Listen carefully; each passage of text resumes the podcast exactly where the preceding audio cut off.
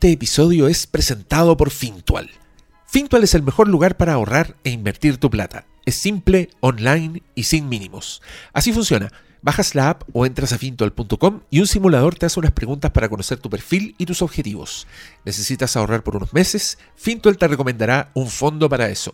Por muchos años, Fintual tiene fondos para que tu dinero crezca en el largo plazo. Más de 100.000 personas han confiado en Fintual por su facilidad, sus bajas comisiones y por estar regulado. Fintual, el mejor lugar para ahorrar e invertir tu plata. Descarga la app y empieza hoy mismo. Bienvenidos sean a este depredador capítulo del Flimcast.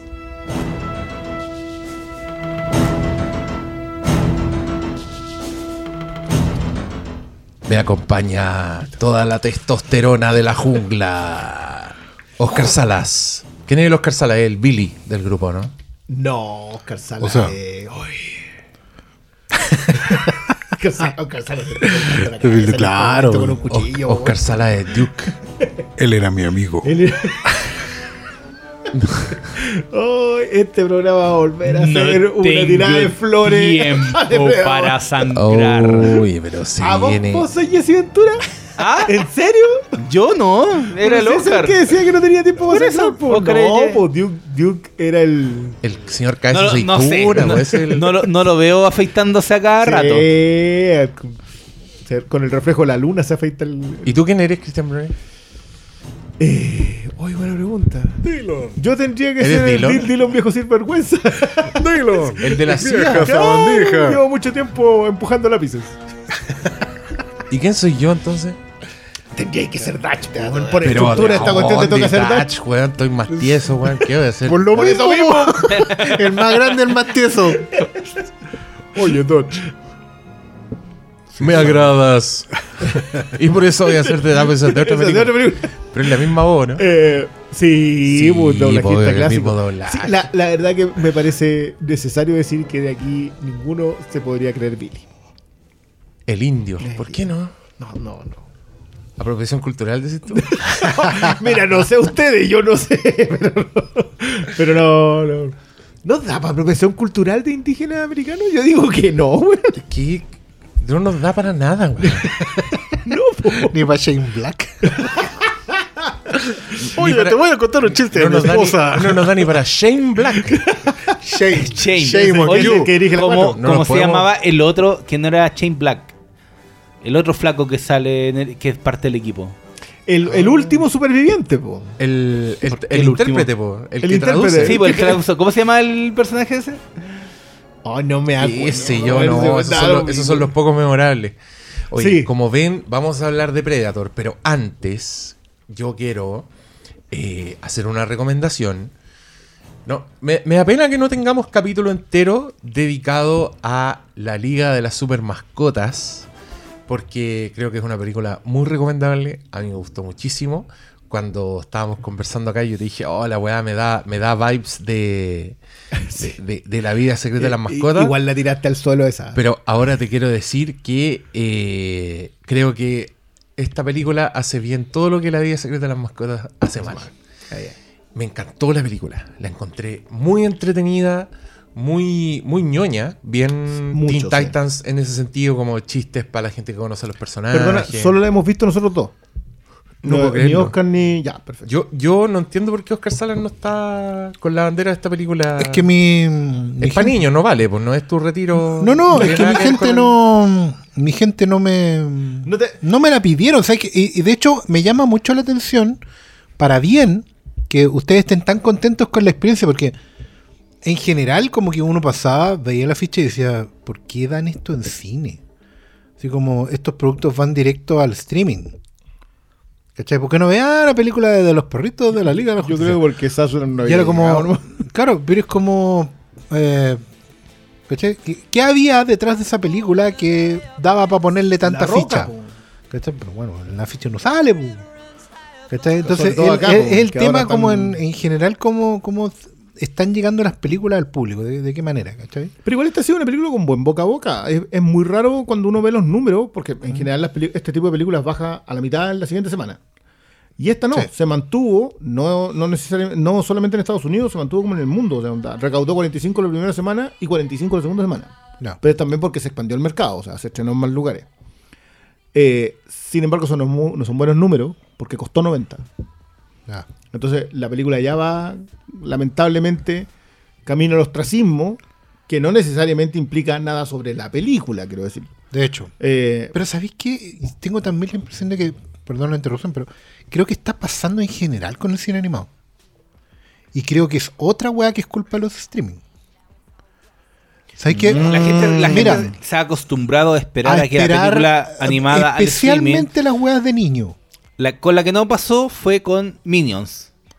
De las No, recientes. claro, Pero es pero porque. a Minions le fue bien, pero no tuvo conversación. No, pero a no, claro, No, Minions igual igual la Minions aguantaron. Sí, conversación, sí, pero- pero, Minions Pero ¿cuál es la la aguantaron- conversación de no. Minions? Fue- Minions la aguantaron nana. dos No, no. años, loco. No, Minions se convirtió en una película meme, hizo noticias por cosas Sí, meme. pero por- en adultos. Por, buen- sí, por po. buenos, buenos que tienen eso. 20 años. que iban al cine y Sí.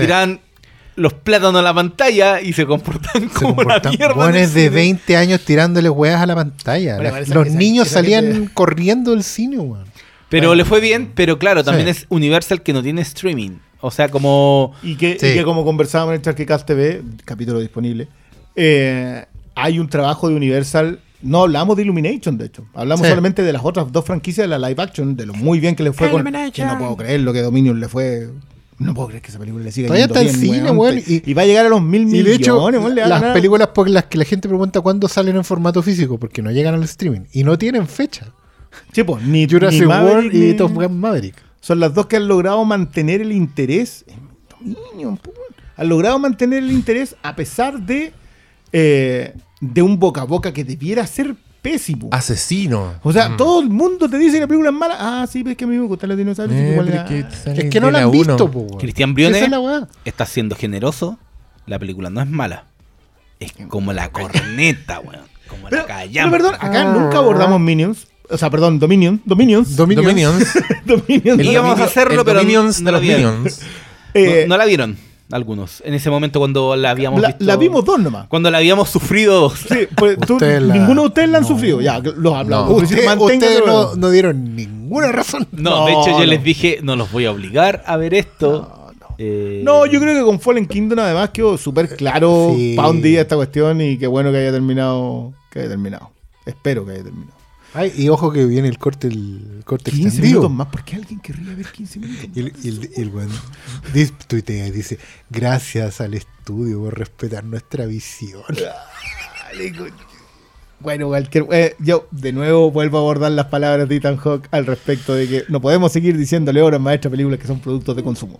Necesitamos arrancar de ahí, necesitamos generar nuevas expresiones para decir, oye, sí, sabéis que estaba buena. Pero volviendo a lo de, a lo de Liga de la Super Mascota. eh, yo sentí cuando la vi en el cine que igual no, no, no sabía a quién le iba a gustar. Todavía sigo con la misma duda. O sea, qué bueno que te haya gustado a ti, pero yo no sé si encuentre audiencia en esta película. Porque los Teen Titans la iba a ver los niños que veían Teen Titans. Como si Claro, va a estar en el claro. cine, vamos al, al cine. Concuerdo también con lo que pasa con los streaming, que está pegándole muy fuerte a la película Sí. animada, porque la ayer le fue como. Más Y- allá de la polémica. No, no, de hecho yo te diría Eh, que la polémica influyó nada, si la, la conversa entre una Lightyear era... Esa polémica no existe. Por un lado, claro, y era entre gente que igual no la iba a ver, era como, "Oh, No, ya la va". sí, era pero la gente que usualmente va, el, el usuario de la cabrita gigante, familiar, ese bueno andaba preguntando cuándo lo estrenan en, En- en- Netflix. claro, ni siquiera en. Es como por defecto, así como... Sí, pero es curioso porque Turning Red tuvo más conversa. Tuvo una supervivencia de tres semanas, un mes prácticamente. Sí. A pesar de haber sido directa al streaming que la que tuvo Lightyear, que Lightyear duró No, sí, sí, eso fue lo 10 des- días. la conversa. y la conversa jamás tuvo que ver con lo que estaba en pantalla, a diferencia Claro, de Era una conversa inventada Claro. y mentira, weón. No, y al final es, es- es otro problema porque también le da razón- la razón al streaming. Porque Turner Red se estrena en streaming y genera una conversa y genera un pequeño merchandising propio. La weá tiene hasta álbum, libros, novelas, en fin. La Year se estrena en cine. La gente elige esperarla y se enfría completa. Se enfría completa y ahora que llegó el streaming, ya a nadie le importa. Claro. Entonces, la weá, tú ponís los dos ejemplos en el papel y decís, bueno, ¿qué es mejor? Directo al streaming. Y se acabó. Sí, el punto es si vale la pena hacer una película de 200 millones de dólares, No. eso es lo que cuesta una película de animación del calibre de las Pixar, Ese es el problema. para mandarla al streaming. O sea, porque la generación de contenido probablemente te sirva a hacer. Ahora viene una serie de Cars. Sí. Una serie, po, que probablemente les costó un cuarto de eso y va a generar Claro. una- un movimiento de niños viéndola, porque es así que espero que no la vean adultos, que, que no tiene, que va a ser superior al de Lightyear. Entonces, creo que ahí hay, hay un, un matiz a propósito de, lo, de, lo de, lo- de dónde están los ejecutivos. De nuevo, vuelvo a, a Super Mascota. Yo creo que en Super Mascota hay un esfuerzo creativo. O sea, ahí hay, ahí hay un trabajo que es lo mismo que a mí me pasa con Teen Titans Go. Yo creo que ahí hay ideas de fondo de gente que está.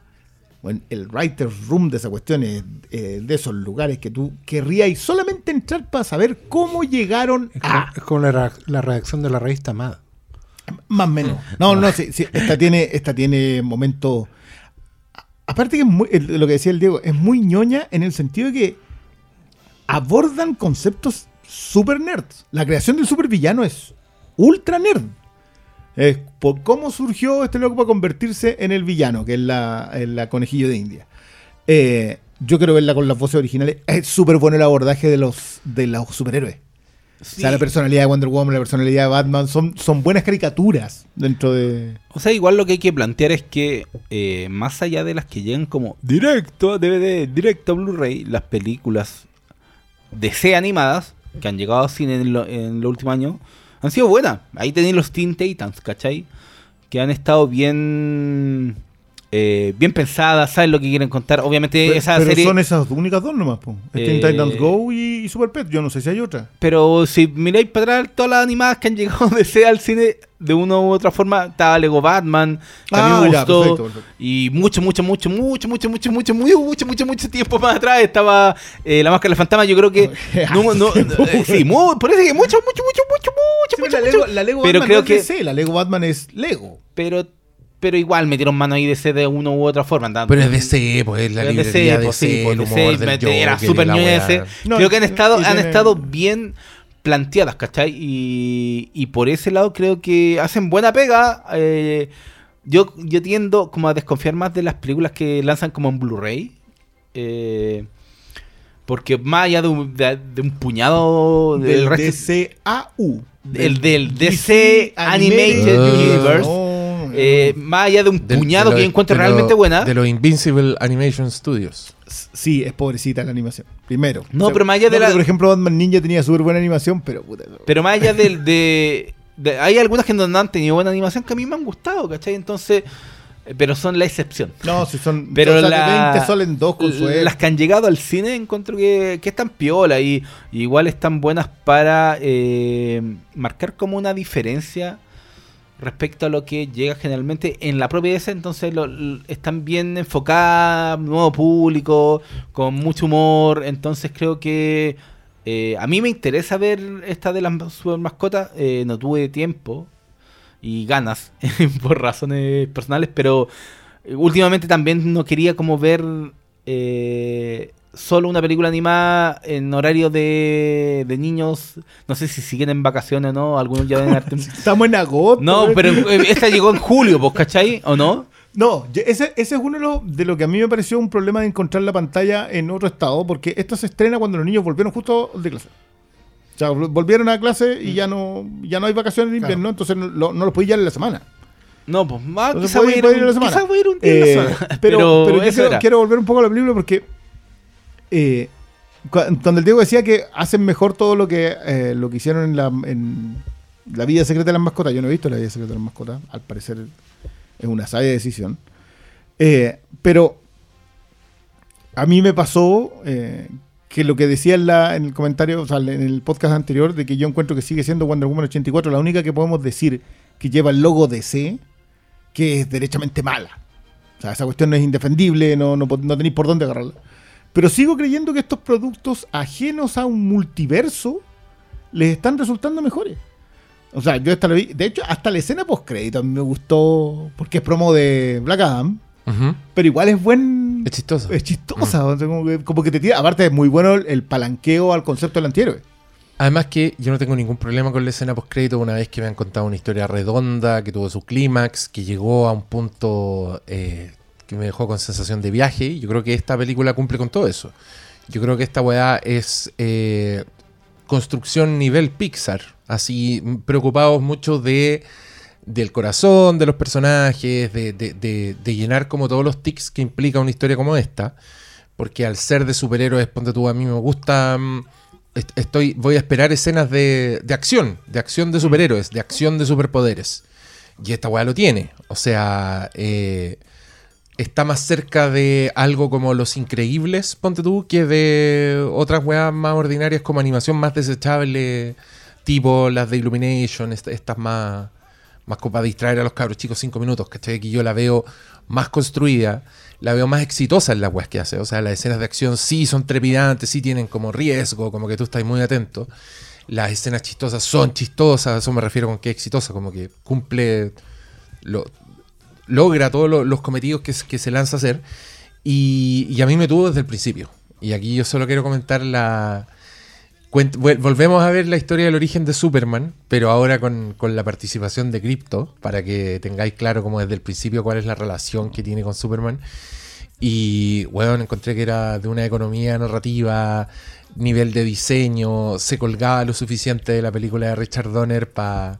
Música incluida, por cierto. con, la música y encontré que la weá funcionaba increíble. Yo estaba así muy contento de estar viendo una historia de Superman, pese a que estaba viendo la historia del... Es que es bueno como historia de origen porque no te altera nada de lo que tú ya sabes, solamente te agrega el elemento. eh, y cuando ya ves el, que, algo que se ve en el tráiler, que es el momento en donde tú ves la relación de Crypto con Superman, en donde se saltan todo. Acá el- la identidad secreta se la saltan. Superman está pololeando con Luis Lane.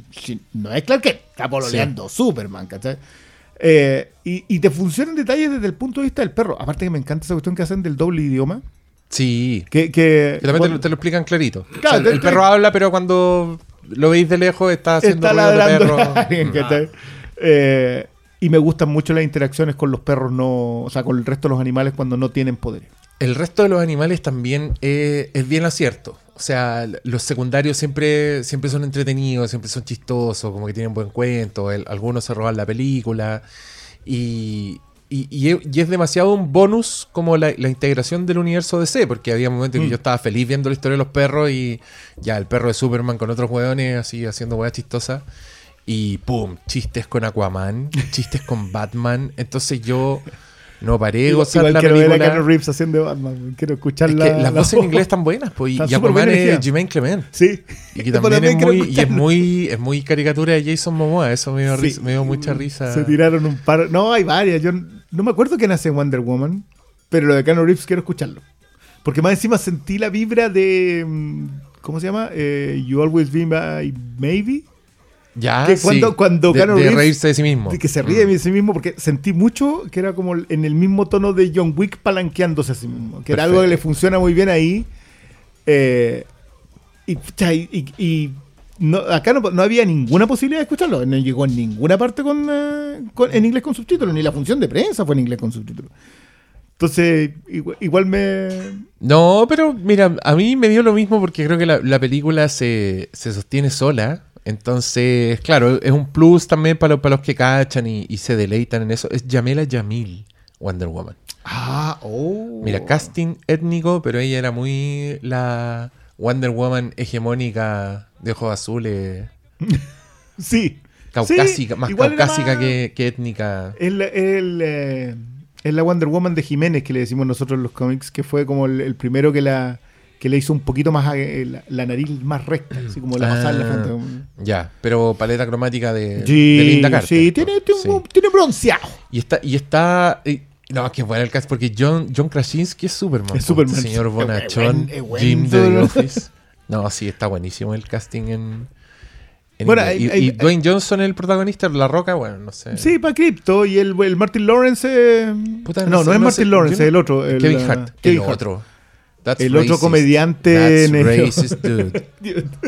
¿Viste lo, ¿Viste lo mucho que se enojó Samuel L. Jackson cuando lo confundieron con Lawrence Fishburne en una wea? ¿Y, y por cuál es- película era? Por Robocop. Por Robocop. Sí. Sí, esa era la- Claro, ese sí por, lo- por los buenos muchachos. Mira, encontré que Crypto en español era, era muy bacán y tenía muchos matices que no sé si el Dwayne Johnson llega, llega ahí. Maui llegaba. Igual Maui era Dwayne Johnson. Pero ¿sí? Maui era. Sí, Sí, po. po. sí. No, me encantó esta película. Eh, la recomiendo mucho. Si usted tiene hijos, sobrinos, hijastros. ¿Cómo, qué cómo sé se yo, portó su heredera? profesor? Le encantó. Ya. No, pero es que ahí también, y aquí, puta, le voy a pasar el dato a, lo- a los padres. Fui a esa sala junior del Cinépolis y encuentro que esa es el mejor invento de la Que si se aburre, vaya, Es súbase. que no, no, no, no, no es eso. Que es, ¿cómo se llamaba la cuando hacen legal la droga en The Wire? Hamsterdam. Esto, esto es Hamsterdam. Eso es la sala junior, porque tú llegáis y hay juego, re- un resbalín que baja desde la, lo más arriba de la sala hasta abajo. Y los cabros chicos, weón, están 20 minutos tirándose esa weá sin cesar, gritando, haciendo toda la weá. Y de repente la pantalla, porque la pantalla, no un weón, la pantalla parece un clip animado que dice: Va a empezar la película, vuelve a tu asiento y no puedes jugar durante la función. Bueno, los cabros chicos se portan increíble. Maravilloso. Después de estar desatados en Ámsterdam, la pantalla les dice que se queden quietos y van a sentarse. Y después, más encima, hay un intermedio. Entonces, cuando tú En ya, película. ya empezáis a cachar que se están moviendo, ¡pum! Para la película, ya, 20 minutos para que hueen más, se tiran, van y vuelven, y tú ahí, como padre, que vaya al baño, te relajáis, miráis el celular, y después se apaga la luz de nuevo, vuelven todos a su asiento y termináis de ver la película, y es increíble, 10 de 10. Que- Quiero, quiero decir que jamás pensé que en los Super Pets llegáramos a The Wire. Por, por, porque, por la, la relación pero, pero precisa. No. ¿Viste? Cualquier persona que haya visto The Wire entendió a la perfección y va a ir a la sala solamente por Sí, eso. no vayan. Y, y yo les recomiendo también, es que tiene varios asientos, pero tiene unos asientos que se llaman Puff Adulto Duplex, que cuesta el doble de una entrada, pero que es para dos personas. Ya. Entonces, compren esa weá porque es como un, como un sillón puff. Que yo encontré más cómodo que los de la sala premium. Oh, Con eso te dije todo. Así que yo voy a estar atento. Yo estoy esperando que estrenen ahí películas para adultos. Para ir igual. sí, porque yo quiero esos asientos. Y con intermedio también para ir al baño, sí, para comprar sí. weá. Ojalá que sean películas largas para que, para que tenga, para que valga la pena el intermedio. Duna de Villeneuve. no, Duna de Villeneuve con intermedio, weón, feliz. Entre el asiento y el intermedio habría ido feliz a ver Duna esa weá. Do- lo hubiese dormido, diré. Habría sido mucho más plácido. No, que ese weón del Hans Zimmer te va a dejar dormir. Día el pico, weón.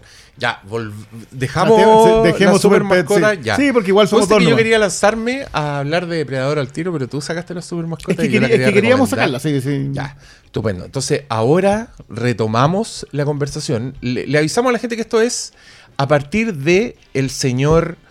eh, el señor. El, el señor Dan Trachtenberg, que se sacó una película de Predator llamada Prey. Que le han tirado una cantidad de flores que no se puede creer en, en internet pero que a nosotros nos ha llevado por conversaciones bien interesantes. Yo tengo grabado ahí en Patreon, por si quieren ir a mirar, un- un- una conversa en solitario, hablando conmigo mismo, donde tenía muy claras las cosas que, que quería decir de esa película, pero reservé varias para esta conversación. Y lo que les quiero preguntar a ustedes es cómo llevamos esta conversación. Hablamos primero de Prey y, e inevitablemente vamos a compararla, vamos a hablar de otras películas de la saga de Depredador o quieres ir en orden. Y hablamos, por ejemplo, de Depredador 2, que es algo que creo que, salvo menciones muy superficiales, nunca hemos tocado en el... Yo en creo el que lo más importante es que en redes sociales, que no importan, ha salido una conversación que, ha- que ha- se ha repetido mucho que es Prey, la mejor película de la saga de Depredador. Yo ahí hago un parelé, un llamado a la cordura y les digo, váyanse al carajo, porque Depredador, la de John McTiernan, es una de las mejores películas de acción de la historia sin apellido, es así. No hay discusión. Esto no es un debate. No vamos a crear eh, un espacio de diálogo. No, no hay espacio de diálogo. Es así. Es la- una de las mejores películas de acción de la historia. Entonces, eh, cuando veis una película tan pequeña como esta que no tiene ningún momento tan memorable como los de la película de, de Don Arnold, ¿cachai? Creo que, por un lado, me dice que hay gente que no ha visto Depredador 1 que tiene memoria de corto plazo, que le levanta la raja a películas que, sin estar mal, no se merecen eh, eh, esa calificación de, oh, es la mejor película de la, de la saga de Depredador. No. Y eso a mí me enchucha. Yo creo que acabas de decir lo más importante de esa apreciación, de ese juicio, que creo que es una buena forma de entrar a hablar de Prey. Y es que siento que justamente la, más de la mitad de las flores que se le han tirado no tienen que ver con Prey. Tienen que ver con eh, entrar en un ranking. A ver, yo, tú dijiste, gente no ha visto Depredador. Y a mí esa weá me, fue lo primero que me saltó en, terminando el visionado y antes, porque la verdad es que los comentarios estaban desde poquito antes del estreno, te diría yo. Que Cuando como que liberaron el embargo de las opiniones y empezaron todos a decir que si no era la mejor, era la mejor desde la primera. Y yo debo decir que yo te, de inmediato mi, mi, mi punto de vista está ubicado en este sector donde primero yo todavía tengo serias dudas si existe una franquicia de Depredador. Porque una cosa es que hagan películas con el nombre, que eso pasa, pero otra cosa es que de verdad la serie de películas de Depredador tengan un espíritu de continuidad, de, continuidad, de, de- de intentar eh, dialogar entre sí, de, de cumplir las reglas de la secuela que, que Christian Brunner ha detallado muy bien y probablemente lo va a volver a hacer durante este programa, las reglas de lo que debe ser una secuela. Y en general de- de gente involucrada con algún objetivo en torno a la marca. O sea, yo sé que hay figuras de Depredador, yo sé que hay eh, cómics de Depredador, yo sé que hay eh, muchas cosas de Depredador. Pero siento que dentro de todas las series de películas que responden con este mismo tipo de, merchandising y cantidad de películas y todo, no, no sé si la de Depredador de verdad eh, reúne todas las condiciones para eh, convertirse en una franquicia. Dicho eso y dejando la invitación para hablar de eso, eh, también siento que hay que curiosamente yo esperaría que hubiera más ejercicio de nostalgia en defender la primera. Así como, ni siquiera me interesa ver esta nueva porque la 1 es imbatible. Versus un exceso de esta película nueva es tan buena porque responde a todo lo que yo quiero ver, pero porque en realidad el resto tengo meras ideas. Probablemente las he visto a pedazos. He leído resúmenes en Wikipedia, he visto resúmenes en YouTube. Las he visto, las he pescado cuando las dan en el cable. No puedo distinguir Depredador 2 de, de Depredadores. No puedo distinguir Alien vs Depredador de Depredadores. Eh, no fui a ver The Depredador. Ah, no estáis ni ahí con nada. Exacto. eh, Hay una weá que como que... ¿Saben por qué lo digo yo? Y soy súper escéptico y puede ser que esté hablando desde mi propia posición. Pero me pasa mucho con el planeta de los simios. Que la gente se apura en decir cuál es mejor, cuál es peor, cuál es buena, cuál es mala. Y bueno, como yo estoy metido ahí, en esa dirigencia, digamos, yo soy presidente y toda la weá. Yo me doy cuenta al tiro que estos no han ido nunca al estadio, por decirlo. No me pueden nombrar el equipo titular de... Y están hablando en base a, a qué? A nada. weón. No, no distinguen la 4 de la 5. Y, ni siquiera tiene que ver con, cuestión de conocimiento, sino que empezáis a conversar y, no tienen ni idea de qué va Depredador. No, no, no, no, no conocen el resumen. Saben que hay una criatura y piensan que la criatura los mata a todos. Fin. Y de eso se trata. Entonces, claro, bajo una lógica de, de- de completa analfabetismo depredadoriano, pareciera muy lógico decir que esta película, sí, pues, es mejor porque tiene una historia, porque tiene un personaje, porque bla, bla, bla, bla. Como si las otras no lo tuvieran. Eso es Entonces, de hecho, fue muy, muy relevante que Christian Brunner no dijera, oye, yo voy a ver todas las Depredador que pueda para conversar de Prey. Y dije, tiene todo el sentido del mundo, porque efectivamente nadie más parece estar viendo las antiguas Depredadores.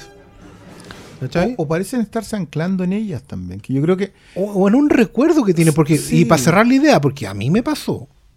Que entré en esto y dije, sí, pues yo efectivamente debo confesar que nunca he visto Depredador 2 de manera responsable.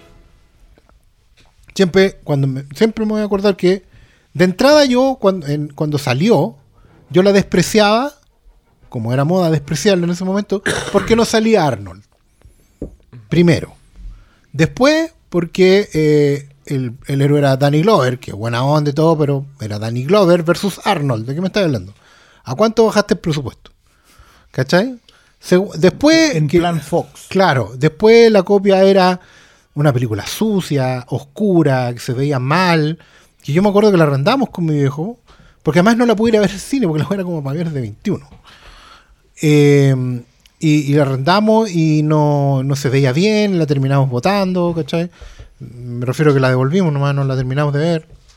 Y con los años, había una conversa en torno a Depredador 2, que no era buena, que, que era, que, que era como corneta, que anduviera corriendo por los edificios, como si Depredador se tratara solo de la jungla, o hubiera una, una sol tipo de jungla.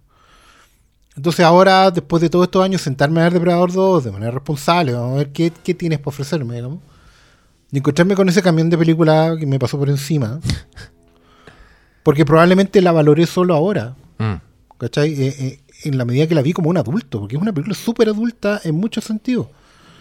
Y ahí empezó uno a darse cuenta, después eh, escuché, no alcancé a ver Depredadores, pero escuché la defensa de Christian Briones a esa película. Una, una de las colinas en las que moriré. Una y una y una conversa ¿Dónde fue en esa- Depredadores. No, en No, general, esa pero- defensa. en la ah, tienda. pero en la tienda también y hubo una charla muy interesante sobre lo que es Depredador y lo que tiene también Prey para ofrecer dentro de.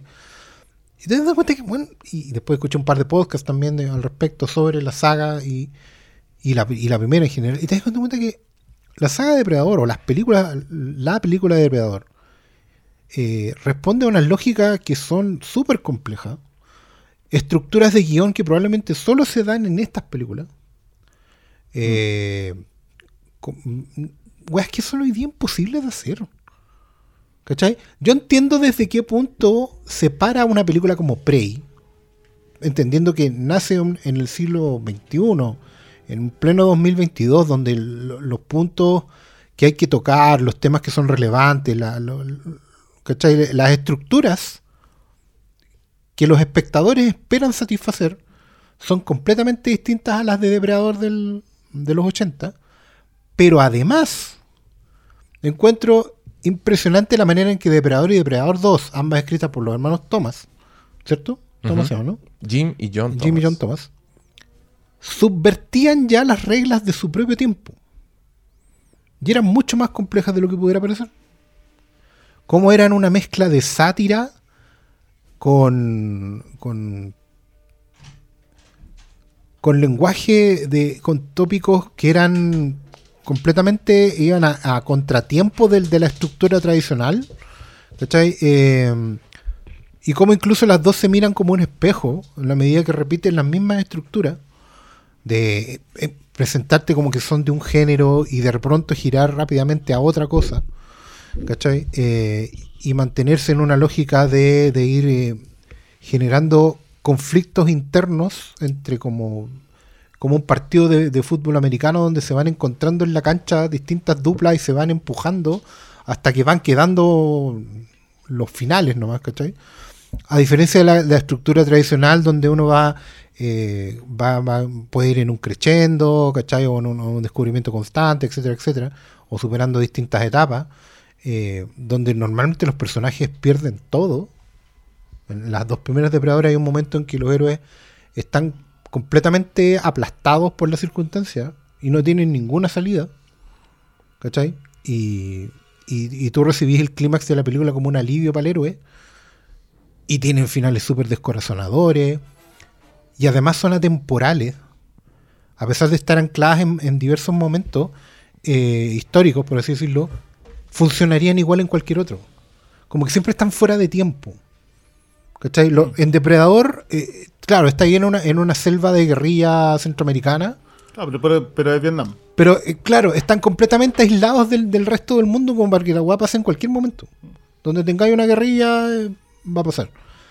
La- el futurismo de esta ciencia ficción hardboiler de Depredador 2, porque transcurre 10 años en el futuro, donde ya Los Ángeles explotó y todo es una mierda. Sobrepoblación, y- delincuencia de- desatada, No, y las pandillas, calor. todo Mm. así, todo está desatado. O sea, Los- se adelantó 30 años nomás. Exacto.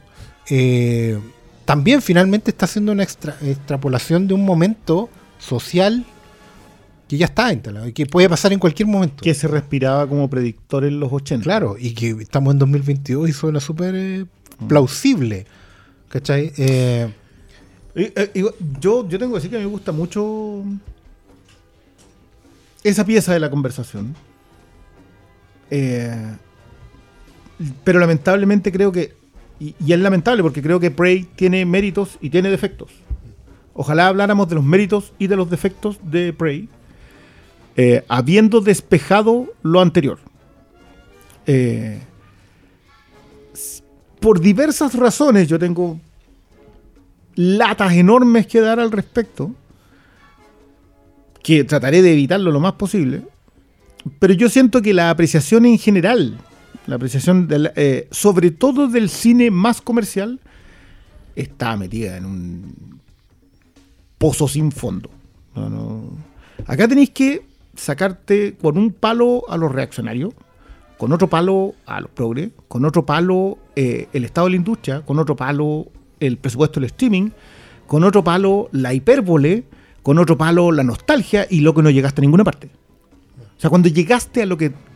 Ah, sentémonos y conversemos de lo que está en pantalla. Y después de eso conversemos de que cómo lo que está en pantalla se relaciona intertextualmente con el resto de las obras que transcurren en este mismo mundo. Si llegamos ahí, estamos peor que cualquiera de los depredadores en el final de las películas. weón. Hechos mierda. Es que sabes que encima, eh, eh, tomando eso que estáis hablando tú, si tomáis como punto de partida la necesidad de que vas a hablar una película pensando en, un, en, en el ranking, pensando en una suma de lugares comunes propios de las redes sociales, que tú sabes que te dan clic, o que sabes que te dan más corazoncitos, que te dan más retweets.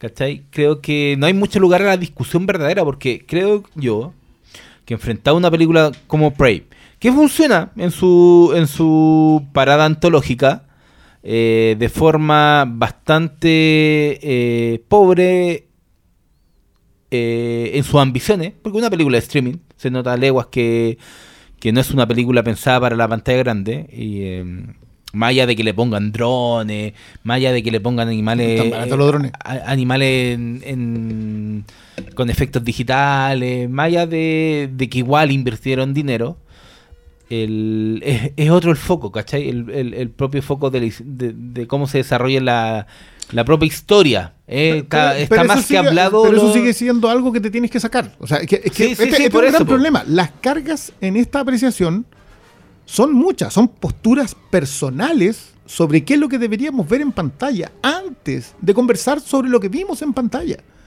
Y esa cuestión es algo que yo por lo menos siento que está muy complejo tratar de abordar.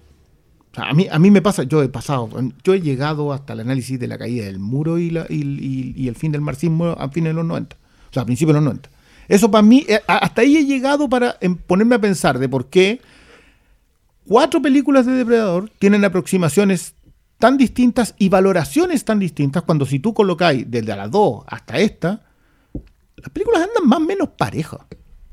La primera es, la primera es otra cosa. Porque O sea, la, sí, vos, sacando- la primera existe en otro mundo. Sacando de la ecuación a Alien vs Depredador y todas esas películas que están Es mucho que, más es que- abajo es de. que para mí son sí, tres. son- Si son Depredador 2, Depredadores y esta. y esta. No, Yo creo que es- súper ¿Y necesario. Predator no?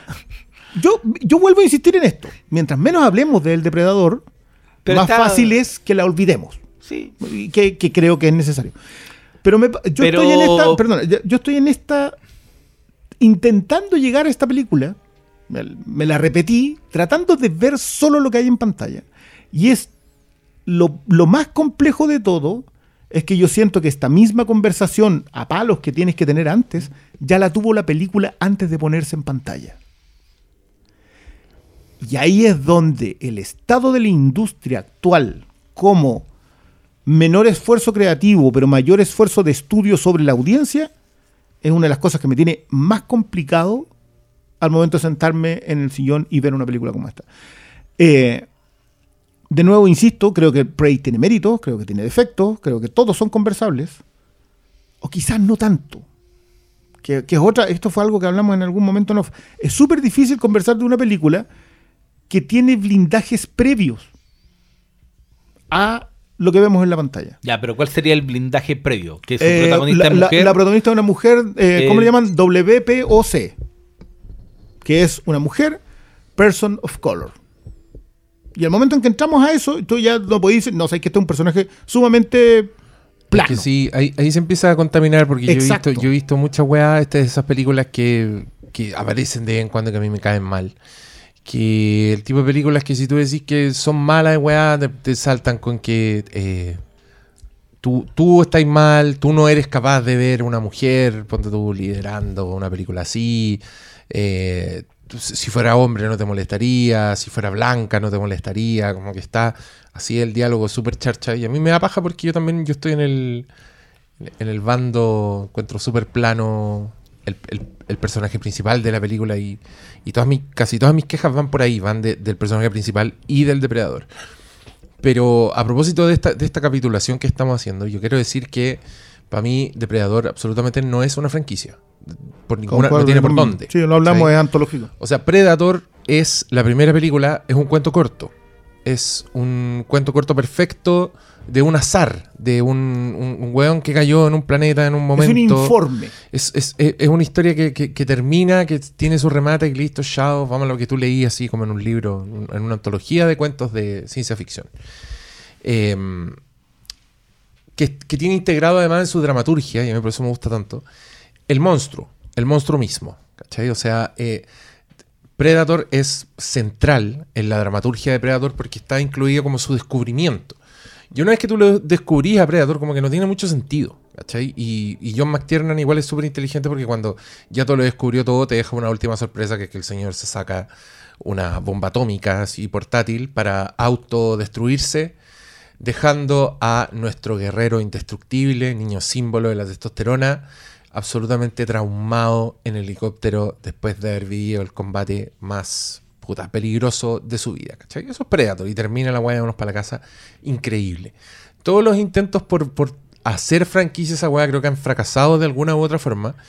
Pero creo que la que, más, la que más se acercó a lograrlo fue la 2. Justamente porque creo que respetó un poco las reglas. ¿Cachai? Como que.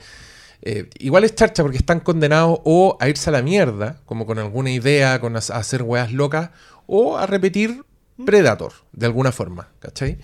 Pero, puta, igual me gusta el equilibrio de lo que, de lo que logra la 2 porque eh, sigue siendo como que conservó varios elementos, ¿cachai? Conservó el, el- el mundo hostil del combate, que ya, ya no son unos, unos mercenarios norteamericanos yendo a rescatar a alguien, sino que son eh, bandas en la ciudad teniendo como una guerra con la policía. Eh, es la jungla de cristal.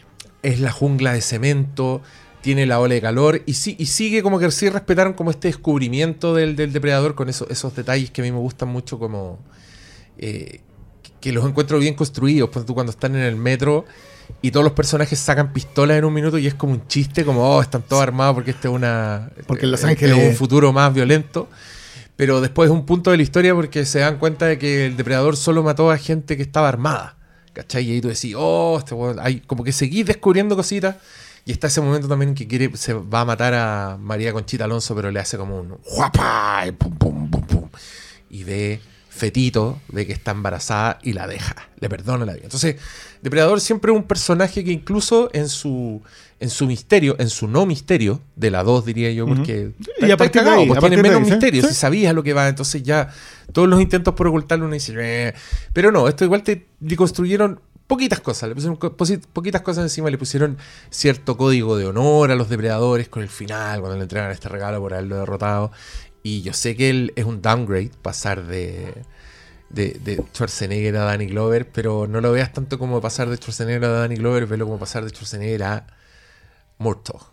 A- De hecho, no, de a- hecho, a Roger Murtaugh. de Sí, hecho sí, es el- eh, el- es el era el prejuicio harto- previo que viendo la obra de manera responsable uno se da cuenta que no tiene por dónde. Es que más encima que No se trata de y- desde otro lado, no, y, no, súper y- absurdo. y Depredador 2 más encima cambia mucho el escenario porque claro, en el otro eran comandos especiales de la, el- la elite, de la elite, de la elite. Y para, una weá, no lo cambia. No, que pero, Espérame, pero espérame, lo espérame, cambia, no, cambia, cambia la locación a Solo Los la Ángeles. forma, pero el fondo es maravillosamente igual. Sí, pero ca- cam- Mira, cam- cambia lo suficiente para La que depredador de los hermanos para que la no, pero es que la, la comparación la comparación no, no, No, te pero- da lugar la pero película para Pero lo que te voy a decir, es que lo que te estoy diciendo es que la weá es mejor que eso. La 2 y la 1 comparten, evidentemente, la escritura de los hermanos Thomas y los jóvenes hacen el mismo juego. Se plantean con una película de género. Mm. La primera es una película de guerra, una película ochentera, Canon Group. Y hacen una sátira perfecta de la weá. La weá One-liners. está llena de one-liners, de personajes, de estructura, de misión. Toda la weá es perfecta. Esta weá, la 2, es una película de Pacos perfecta. La Tiene- weá tiene parte capitán, igual, tiene tiene un capitán, federales, tiene una tiene dinámica un entre de ellos de policía. Está la weá del calor. William Frick estaría orgulloso. Loco, tiene, esta tiene un momento Mendoza. Sí, Con eso te digo, si, si- Sí. si- Tiene un si es asesino es una body cop tiene la es que weá- a lo que yo iba es que los villanos de esa Espera, película. espera, espera, por espera. lo- Ambas weas se plantean de ese momento. Sí. Hasta Y que. esa es mi opinión. Por eso, pues bueno. Hasta que. Porque la weá está fuera de la forma. Es el fondo. La weá es plantear una película perfecta de género. Hacer una sátira, weón, nivel top.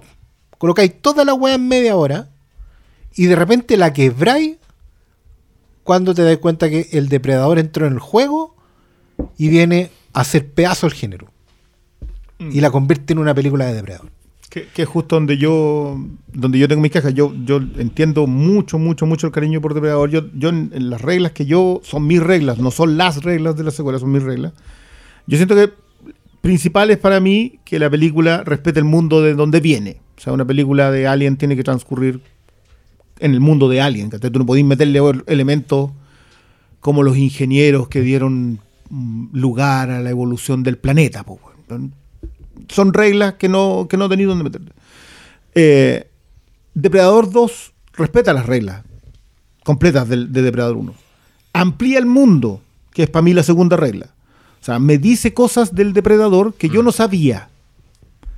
Me, me dice cómo llegaron, etcétera. A mí el, personaje que me parece más interesante, de hecho, en, en Depredador 2 es Gary Busey. Porque es un personaje que anda pululando, que tú sabés que sabe algo, pero no te lo dice, hasta que cuando te lo dice, entramos en pelea dura. O sea, empezó el, para mí esa película empieza en la escena en el refrigerador, en el frigorífico.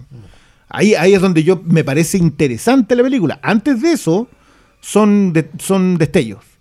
Hay momentos en donde digo, ah, está Todo bueno. el momento que es la body cop del, del, detrás Claro. del psicópata, claro. Claro, entonces no, Es yo no sé si me cuadra en el género. Yo, yo estoy súper de acuerdo contigo en, en donde lo que hace es cambiarse de género de fondo, que lo encuentro muy imaginativo. Pero esta es una película que no se sostiene sola si tú no sabes, que es el gran defecto que van a tener todas las depredadoras antológicamente hablando, porque tú sabes que viene el depredador, lo que habláis tú del misterio. Entonces, esta es una película en donde a mí los personajes no me alcanzan a interesar lo suficiente. Claro, como, como película de Paco no era una buena Rubén. Blades usaba zapatos blancos, eso sería todo para mí. Yo, aparte de eso, no me interesa el personaje, me da lo mismo que se lo echen, no me, no, no, no tiene mayor incidencia en la historia, va a seguir echándose. No me, no afecta en nada. O sea, es, es una película en donde los personajes no importan, excepto Gary Busey, que es muy raro. Ahí es donde, donde entraste. Así como, ah, nos echó a María Conchita Alonso Es que, por lo ¿sabes del embarazo. Eso te creo aporta que- al mundo del depredador, no Yo creo que de la la, historia. la- la diferencia entre la 1 y la 2 tiene que ver con que la, sátira de género, la primera la hace John McTiernan, que es el hombre perfecto. Claro.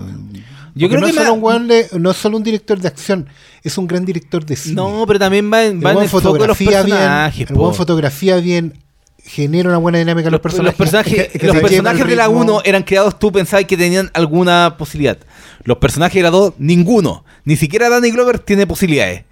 Y eso cambia la dinámica de la película y creo que por eso las combinaci- el- la comparación que están haciendo al principio de, de, de que entráis como por un lado malo a abordar eh, la 2 en comparación a la 1, para mí siempre fueron películas distintas. y Por eso creo que nunca tuve problemas, porque para mí eh, no estaba Billy, no están, obviamente Pero todos los ¿sabes por personajes qué? eran desechables, no... Pero ¿sabes por qué no está Billy? ¿Y por qué no está Dodge y no está Dillon? Es porque con el material que tiene, Stephen Hawking no es tan bueno como John McTiernan. Hay una Hopkins. diferencia. Hopkins. Hawkins Sí. no puede dirigir. No, no, no. No, no, estaría Ni en ese todo momento. ni obviamente, pero como película de Depredador yo encuentro que la Es que, siempre es esa es la weá, porque ahí está el Es que te oficio aporta, te aporta mucha información. sí, por eso yo te digo que sabe la ampliación del cosa. mundo fue siempre No, lo que quedó de Depredador 2. Está bien, porque mira, de Depredador 1 igual queda como est- esta idea de cuento corto, yo voy a insistir con eso, de un, un depredador eh, irruptor, que llega a un mundo que, que están dando, que están dando, no, no, el weón no llega a interrumpir un- un- una paz, ¿cachai? El weón llega a lugares en conflicto. Y esa weá la mantuvieron y la transformaron, lo hicieron canónica a ellos, lo hicieron como parte de su metodología. O sea, Gary Busey explica, dice, siempre en zonas de combate aparece este weón. Cada ¿cachai? 10 años y zona de calor. ola de calor y zonas de combate eh, se registran estos estos incidentes. Entonces, uno está bien, ¿cachai? Pero igual está repitiendo la weá y se está comprometiendo a repetir. Está diciendo Sí. esto solo pasa en estas condiciones, ¿cachai? Em, a mí me parece bien, pero al tiro yo lo defino como una no franquicia. Es lo mismo que pasa con Jurassic Park. También es un azar. Es una weá donde hay dinosaurio y el sistema falló. Entonces, por este azar está este problema que no es franquicia de ninguna manera, que los personajes son funcionales para esa historia y para nada más. O sea, con, con, con Dutch pasa lo mismo. No, no tenéis para qué saber de dónde viene el weón ni para dónde va. Como que lo, lo que sabes de él es lo que te sirve para esa historia. Por eso también características de cuento, no de, no de franquicia. Y, y desde ese sentido me, me- me da lo mismo, me dan lo mismo los personajes, ¿cachai? Me interesa que sean funcionales para la historia. Mm. Y, y- y tal, y tal como pasa con Jurassic Park, que están condenados como a repetir la misma película. Eh, vuelve a haber un sistema donde hay dinosaurios y los dinosaurios se escapan, ¿cachai? Esa ya, ¿cuántas veces ha pasado en esa, en esas- Pero me da risa porque ellos mismos luchan, luchan con la weá y tratan de que el mundo perdido se vaya para otro lado, tratan de que la 3 en verdad es una misión de rescate. Sí, la 3 Pero- es la única que varía. Pero la que le va mejor es la que la sigue al pie de la letra, que es Jurassic Jurassic World, World. porque la gente quiere la misma película de nuevo, ¿cachai? En fin, la weá es que yo creo que todos estos elementos de Depredador a mí me hacen un poco no, no quererla tanto como franquicia. Yo no Mm. soy muy fan de todas las Depredador.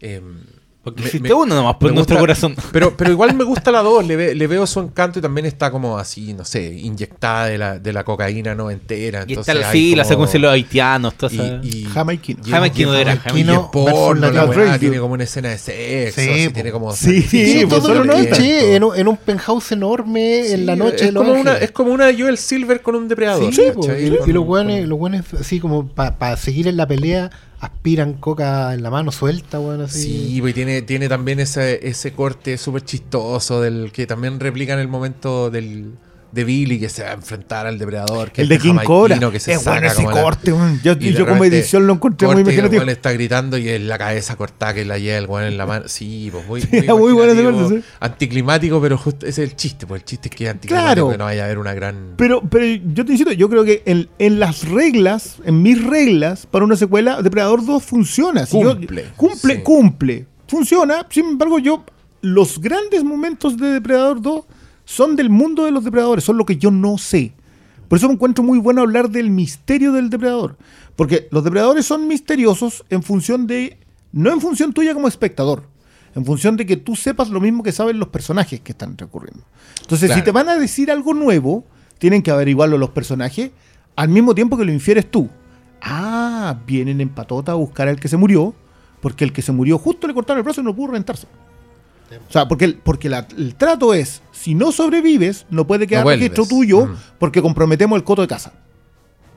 Eso lo aprendes en función del resto de los depredadores. Todo lo que funcione como aporte, acá, loco, de verdad, de aquí de un cameo de un, de un cráneo de alien, surgió toda la idea de un crossover que se vino a concretar, lamentablemente, muchos años después. Si tú te fijas ahí, yo, perdón por el salto de depredadores, depredadores también cumple Se, concretó rápidamente, pero en los videojuegos, en los en videos- los claro, en otros lados, en lugares en donde no tenía. Pero, claro, esta- te aporta un montón de cuestiones. Tú miráis los fondos y decís, ya, pero estos locos vienen hace muchos años, van a otros planetas, tienen a distintas especies, salen a cazar, son cazadores deportivos. Son los aristócratas de quizás qué planeta que van de safari. En eso consiste esta cuestión. Que alguien me decía eso, que encontraba súper tonto la idea de un depredador que fuera a otro planeta a cazar. Yo lo primero que pensé, los británicos van a cazar a África desde el 1600. y se dedican a eso, a la cacería deportiva. Y son aristócratas que van con su grupo, No, contratan un de. La idea es brillante. Es buena la idea. de hecho, es tan buena que hoy día, con las sensibilidades de hoy, eh, tú cuando ves un video en donde se está sacando una foto después de haber matado a un león y lo cazaron otros leones. Excelente servicio, donar 10 dólares a la reserva. Estoy feliz. la idea del depredador que termina asesinado por su presa es muy satisfactoria. Es que. Sobre todo cuando es cazador Para mí, deportivo. la clave de Sobre todo cuando depredador. un millonario saco hueá. Claro, que, que es, que es probablemente la misma idea que tenemos de los depredadores. Si, si tú te fijas lo que hacen en la tercera, en depredadores, es solamente sacarte de este mundo para meterte en la misma idea de la cacería deportiva. Es un coto de caza enorme. Sacan a la peor gente, esta idea de que nos están vigilando los alienígenas, sacan a gente que saben que va a ser un desafío para entrenarse antes de salir a cazar solos. Esa es la idea. Te amplió el mundo. Los personajes que te tira son igual de variopintos que lo que tenías cuando estaba Dodge con su equipo o cuando estaba Danny Glover con el resto de sus compañeros de policía, Claro. incluyendo a Bill Paxton que viene llegando con pinta Miami Vice Oye, que, que- Qué no, gran termina, Bill. Paxton. Bill Paxton asesinado por aliens y por Predators. y por Predators Oh y por por Terminator. Terminator. Y por Terminator. Ese era el dato. Es Henriksen y él nomás. po. Sí, Pero Lance pero ¿sabes qué? No Igual. predador, ¿o sí? Pero En no, Alien vs. mató, no lo Depredador. mató un Terminator. Ah. Sí, igual. Mm, No tu, idea, Terminator. tu idea de las secuelas igual me las paso un poco por la zanja en una franquicia como Depredador. Ah, qué, qué, buen, qué buena conversación no, de no, no, argumento. Oye, Pero qué excelente conversa. No, pero es por, por algo súper básico, por lo- porque justamente lo dijiste. Porque en, en Depredador, la mitología da lo mismo. Si al final, en la película de Depredador, siempre lo que importa es la cacería. Que la acción sea buena. Yo, yo no te voy a contestar nada ante eso, porque si me, me, me No, agarraste el pero es argumento que- y te lo pasaste por la zanja. No, pero que si tú no, mismo te lo respondiste cuando estabas hablando que Bueno, la entonces cacería. filo, no, ya, cuando bueno. era como la cacería deportiva. Y eso es lo que importa en una película de, de Depredador. Pues que desde la primera película, que, que, ah, que tengan mitología, los de la, la raza, los depredadores, son, son extras que no importan. Al final lo que importa es que la acción sea buena. Que la cacería tenga eh, secuencia llamativa. Que la, la propia búsqueda que hace el depredador de su presa. Si al final eso es lo que importa en la película de, de Depredador. Está del nombre de la película, de la saga, de la franquicia. Inclusive en esta película. Entonces, Pero ¿cómo ser la pura acción lo que importa? Si No, una- es de la clave, es es la clave. criatura, hay descubrimiento, hay construcción, hay mitología. Pero después de la primera película tampoco hay mucho espacio para todo, todo el resto, en base a la primera película, todo lo que han, han agregado a la mitología creo que es menos interesante de lo que ya tenía la primera película. A eso voy. Lo que, lo que aporta la 2, lo que aporta la, la, la 3, lo que aporta esta también. ¿Cachai? Al final, si no, si no funciona como película de depredador, que al final lo que importa, eh, no hay mucho espacio a la discusión. Creo que por eso también aquí se ha abordado de que no hay que hablar de Bruno, no hay que hablar de, de la, de la anterior a Prey, porque fallaba ahí, ¿cachai? Por mucho que tenga como 120 muertes en la película, por mucho que, que tenga sangre, yo no me acuerdo de ninguna muerte de, de este Predator, ¿cachai? No me acuerdo de ninguna secuencia de acción que estu- estuviera bien ejecutada, más allá de cuando hay una secuencia en donde con la nave que le cortan las patas a uno de los locos, de los personajes que rodean al protagonista. Entonces, si en una película de Predador eh, eso no, no está bien abordado, para mí se me empieza a desmoronar. Y a mí esta película a mí se me desmorona precisamente por eso, porque el, viaje del personaje principal, que a mí no me parecía débil per se, pero sí me parece que su viaje como personaje, su búsqueda de convertirse en cazadora, la forma en que están ejecutadas las secuencias de acción en base a, a esa propia historia que lo, lo- lo plantean como lo más importante, para mí no está bien abordada. Eh, la película Pero la acción está súper bien en Prey. po. Es que la Debiera nueva- gustarte. tiene Según buenos momentos de acción. antes. Tiene buenos momentos de acción. eh, están los de los indios. O sea, los de los de los comanches. Están buenas las secuencias con los europeos. Sí, están choras. Pero las secuencias de ella, a mí me, me- esta película no me gusta para nada como está resuelta en la batalla final. La encuentro súper pobre. La- las dos veces que la vi, para mí lo más bajo es cómo se resuelve eso. Y para mí, lamentablemente, eso va justamente encadenado a lo que más plantea la película desde el momento en que te hablan de su viaje como guerrera, cómo se tiene que sobreponer a, lo- a los prejuicios que tienen con, con el, con el resto. Sí, tiene algunas secuencias choras, pero creo que en el momento en los que hubo la película falla. Entonces, como película de Predador, eh, por mucho que tenga como un escenario choro, que sea súper atractivo el, el momento histórico en donde la plantean, que, que de una u otra forma tenga algunos elementos que sí funcionan. Eh, lo que para mí importa es que la acción esté al servicio del per- de, de hacerme importar el personaje principal, no, no, no me funciona para nada. Y, es lamentable cuando una película te dice que ella quiere hacer esta este viaje guerrero en donde se tiene que probar a sí Pero, misma. perdona, ¿en qué momento define la acción a Dutch? Desde, Desde su perspectiva como viaje de personaje. desde cómo se enfrenta al depredador, pues, desde la cuestión del barro, cómo, cómo él se la ingenia para enfrentarse a una amenaza. pero, pero es que básicamente un superviviente, hermano. Sí, no, pero no es la un película lo- viaje, el- no hay desarrollo en el personaje. Pero es que el- Es Dutch. Que, no, es que, es que yo creo que eso, eso para mí es lo importante. O sea, el personaje de Dutch es un personaje absolutamente funcional a esa historia. Claro, por, si por lo que lo que revelamos Y y si del quieres- depredador. Y si quieres definir, no, es que no, No, necesariamente, porque ingenio creo que, el personaje, creo que su pues, sí. viaje, claro, es justamente este weón, la máquina de testosterona, el weón indestructible, el señor rey del one-liner, que tiene así como a los soldados más brígidos del universo con esa metralleta gigante, el indio, weones indestructibles, que no les gana a nadie, así que literal son, son invencibles, son los verdaderos, eh, el escuadrón, ¿cómo se llama? Los, los magníficos. Son, Son los magníficos, son no. los magníficos. Son J. Joe, de hecho. Son ya yo. Y Sí. rápidamente esta criatura los hace pico a todos.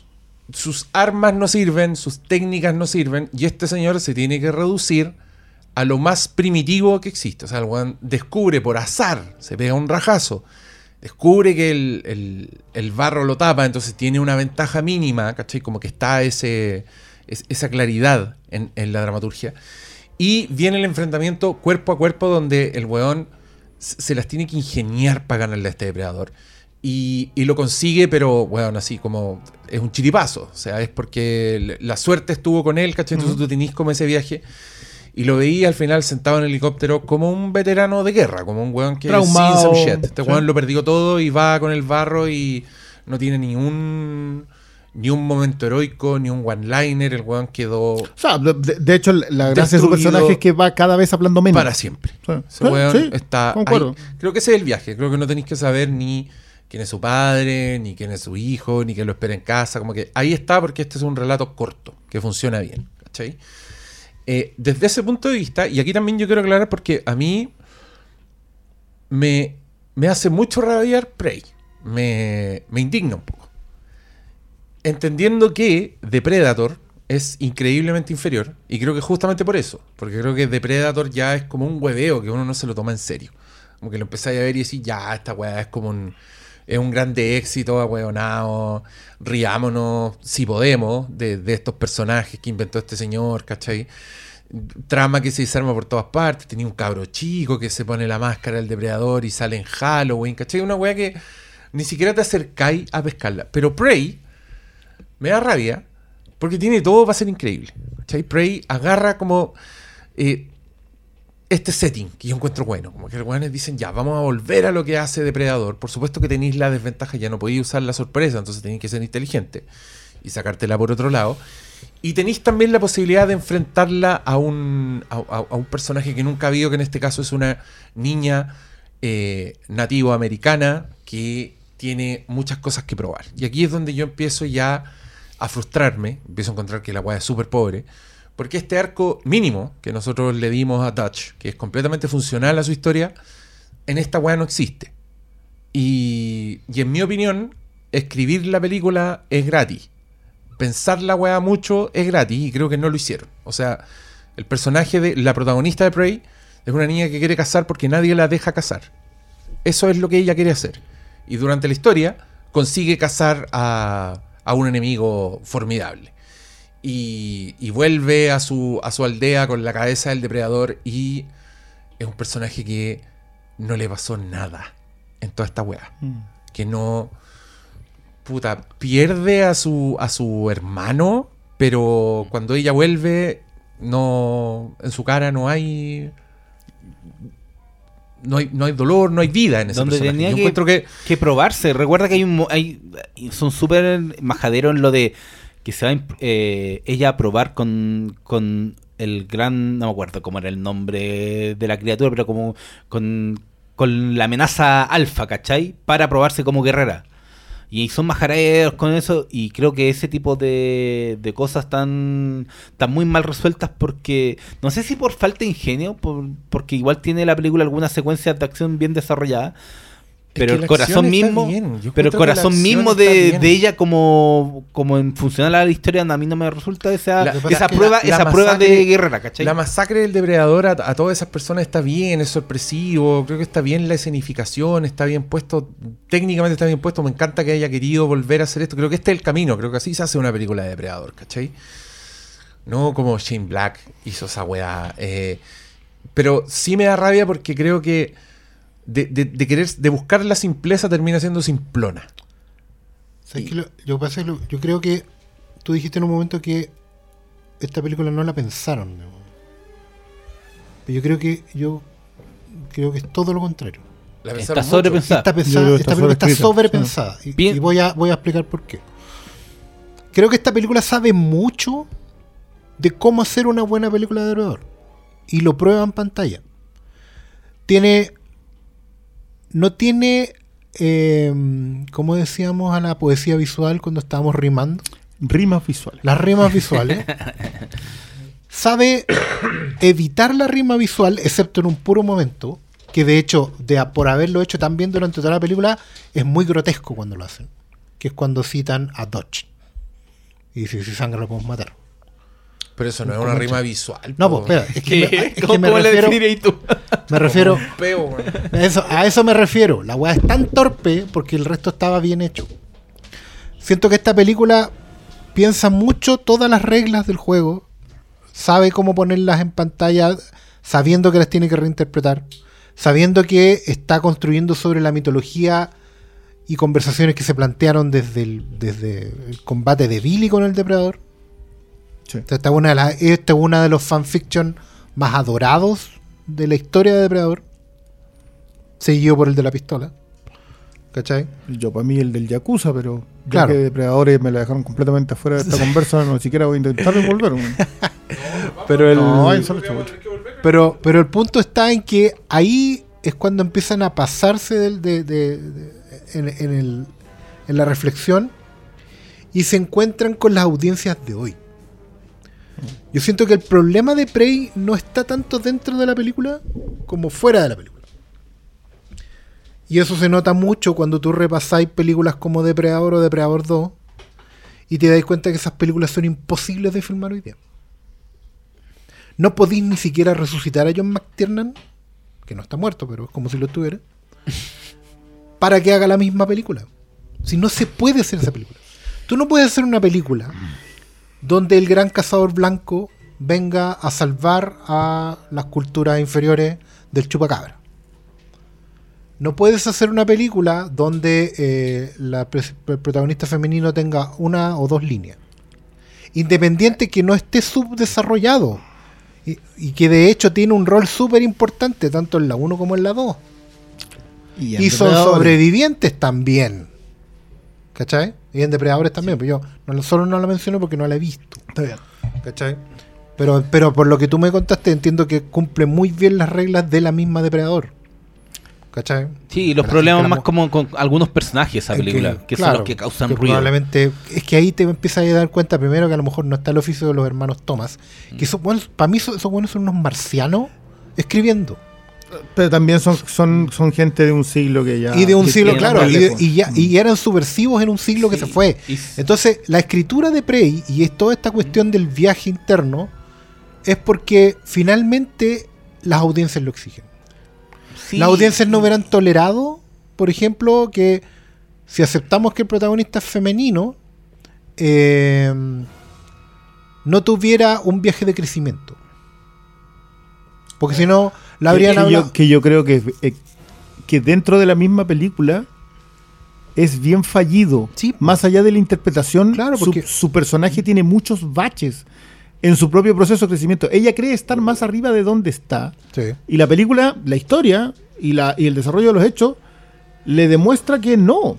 Que y eso pasa en la película. Y, y sé que inclusive en lo que estáis hablando de los sobrepensar, y hay varios ejemplos que, que te que te demuestran eso, desde que crean la secuencia del barro, solo para, para la gente que vio Depredador, Sí. se haga una idea, eso pasa como a los 20 minutos, y, y la idea de este crecimiento interno, ella eh, tenía una función de sanadora, no recuerdo cómo era el, el- el Es que término. lo que pasa es que por defecto, Pero- ella como mujer Sí. tenía formación de. No, y, y- y sacan algo ingenioso de, oh, con, con las plantas, bacán, eh, se vuelve indetectable. Y ya está choro eso, pero creo que eh, las resoluciones a las que llega después pa- para cómo, cómo demonios echarse al, al depredador, a mí no me convence es el para nada, problema, porque, po. Es- porque es- se vuelve, se puede, se vuelve simplona, Es se que está vuelve sobrepensada. convencional. Está sobrepensada porque, mira, la película introduce el tema de las plantas, de que las plantas te bajan la presión al nivel que salga bien en el examen, digamos,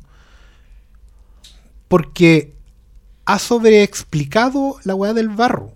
Todos sabemos en cualquier parte del mundo que el barro no te salvaba al depredador. Esa es una idea sacada de la raja, solo para que funcione depredador. ¿Cachai? Es una weá, tú sabes que Y- solo por el estrés Dodge habría quedado al descubierto a los No, 5 y- minutos. Y, encima era, era en, en el río en el que cae. No, Pero- pero a lo que voy Y la es que- temperatura de esa selva, ese, ese río no está lo No, po, suficientemente es helado. que a lo que voy. Claro, pero es que a lo que voy es que justamente pues, está sobrepensada porque introduce la variable de la planta para justificar la weá rebuscadísima que yo acabo de decir. ¿Cachai? Y la no, y la secuencia de, de todo ese casco, para, que es como, ya, ¿cómo nos echamos? Oh, choro, usemos el casco y, usemos todo lo de la localización que dispare, ¿cachai? Creo que está el, término sobrepensado define muy bien esta película. Claro, no porque está, está pegado con el- está pegado con la idea del, de la mira, teledirigida y los puntitos. Yo creo que está, puta, si está sobrepensada, está sobrepensada en algunos ámbitos específicos, porque encuentro que en otros está súper subpensada. Em, yo, yo insisto, se me ocurren así al peo, como si nos ponemos a tirar ideas, yo les aseguro que llegamos a cinco weas más interesantes que lo que hay en esta película, sobre todo si consideramos el, esta dinámica de triángulo, cuando aparecen los hombres blancos malos. Em, a mí me dan ganas, ponte tú, de que, de que sí hubiera sido un combate real, como que están en guerra estos indios con estos blancos, como que se, están, y hay algo en riesgo, como que los buenos son una amenaza, ¿cachai? Cosa que el depredador llegue a interrumpir y haga, no sé, si queréis como un- una posible colaboración, como que la India termine cachando que este buen poderoso es la única manera de sacarse a estos buenos blancos, ¿cachai? Como, weón, darle un paso a alguna weá a este personaje. Yo en algún minuto estaba, weón, denme algo, por favor. Ya, en algún minuto yo dije, ¿van a matar al perro? ¿Va, va a tener eso para que esa sea la motivación del personaje? Pero un montón de weas que nunca llegaron. Y que también yo debo dejar en la categoría de subpensado al depredador mismo. Yo creo que el depredador de esta película es. Puta, es muy la cosa en la película que hicieron en el 2011. Que tú te acordáis que la cosa era una criatura que imitaba a otras weas porque quería pasar desapercibido. Y en la primera puta escena donde aparece en la película de 2011 es un monstruo gigante que ruge y que hace. Y que tú decís, ya, pues weón, me estáis weando. Ya, me pasó un poco lo mismo con este depredador. Que anda matando serpientes, que anda matando criaturas inferiores así con excesiva tecnología. Y que de la nada se pone a rugir en, en la caverna como como si Depredador fuera una choreza, ¿cachai? Como, no, no estáis pensando en el Depredador. ¿Qué está haciendo este Depredador? Que está aquí 300 años antes del último que vimos, o del, primero que apareció. Está cazando depredadores. Esa es la, como la, idea. Está buscando depredadores. Pero a mí todas esas weas me, me parecen de una falta de lógica impresionante dentro del mismo personaje.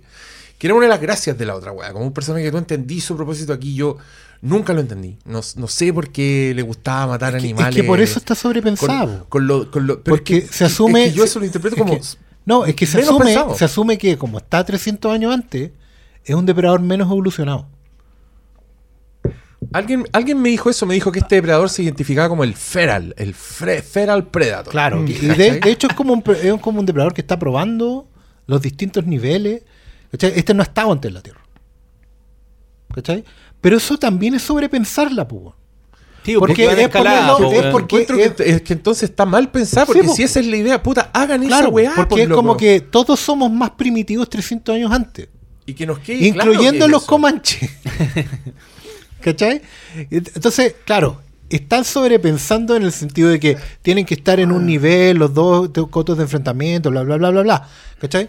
Pero eso es darle demasiada vuelta a una weá que no la tenía. Claro, pero es supuestamente por el código con el que se manejan ellos, lo que hacen es mantener un cierto equilibrio. O sea, si yo lo veo, que te lo muestran en la película, que si lo ve con flecha y lanza, utiliza solo un equivalente, lanza, claro. un equivalente. Un equivalente. Cuando, cuando se enfrenta con el lobo, solamente se enfrenta con el lobo, el lobo lo muerde.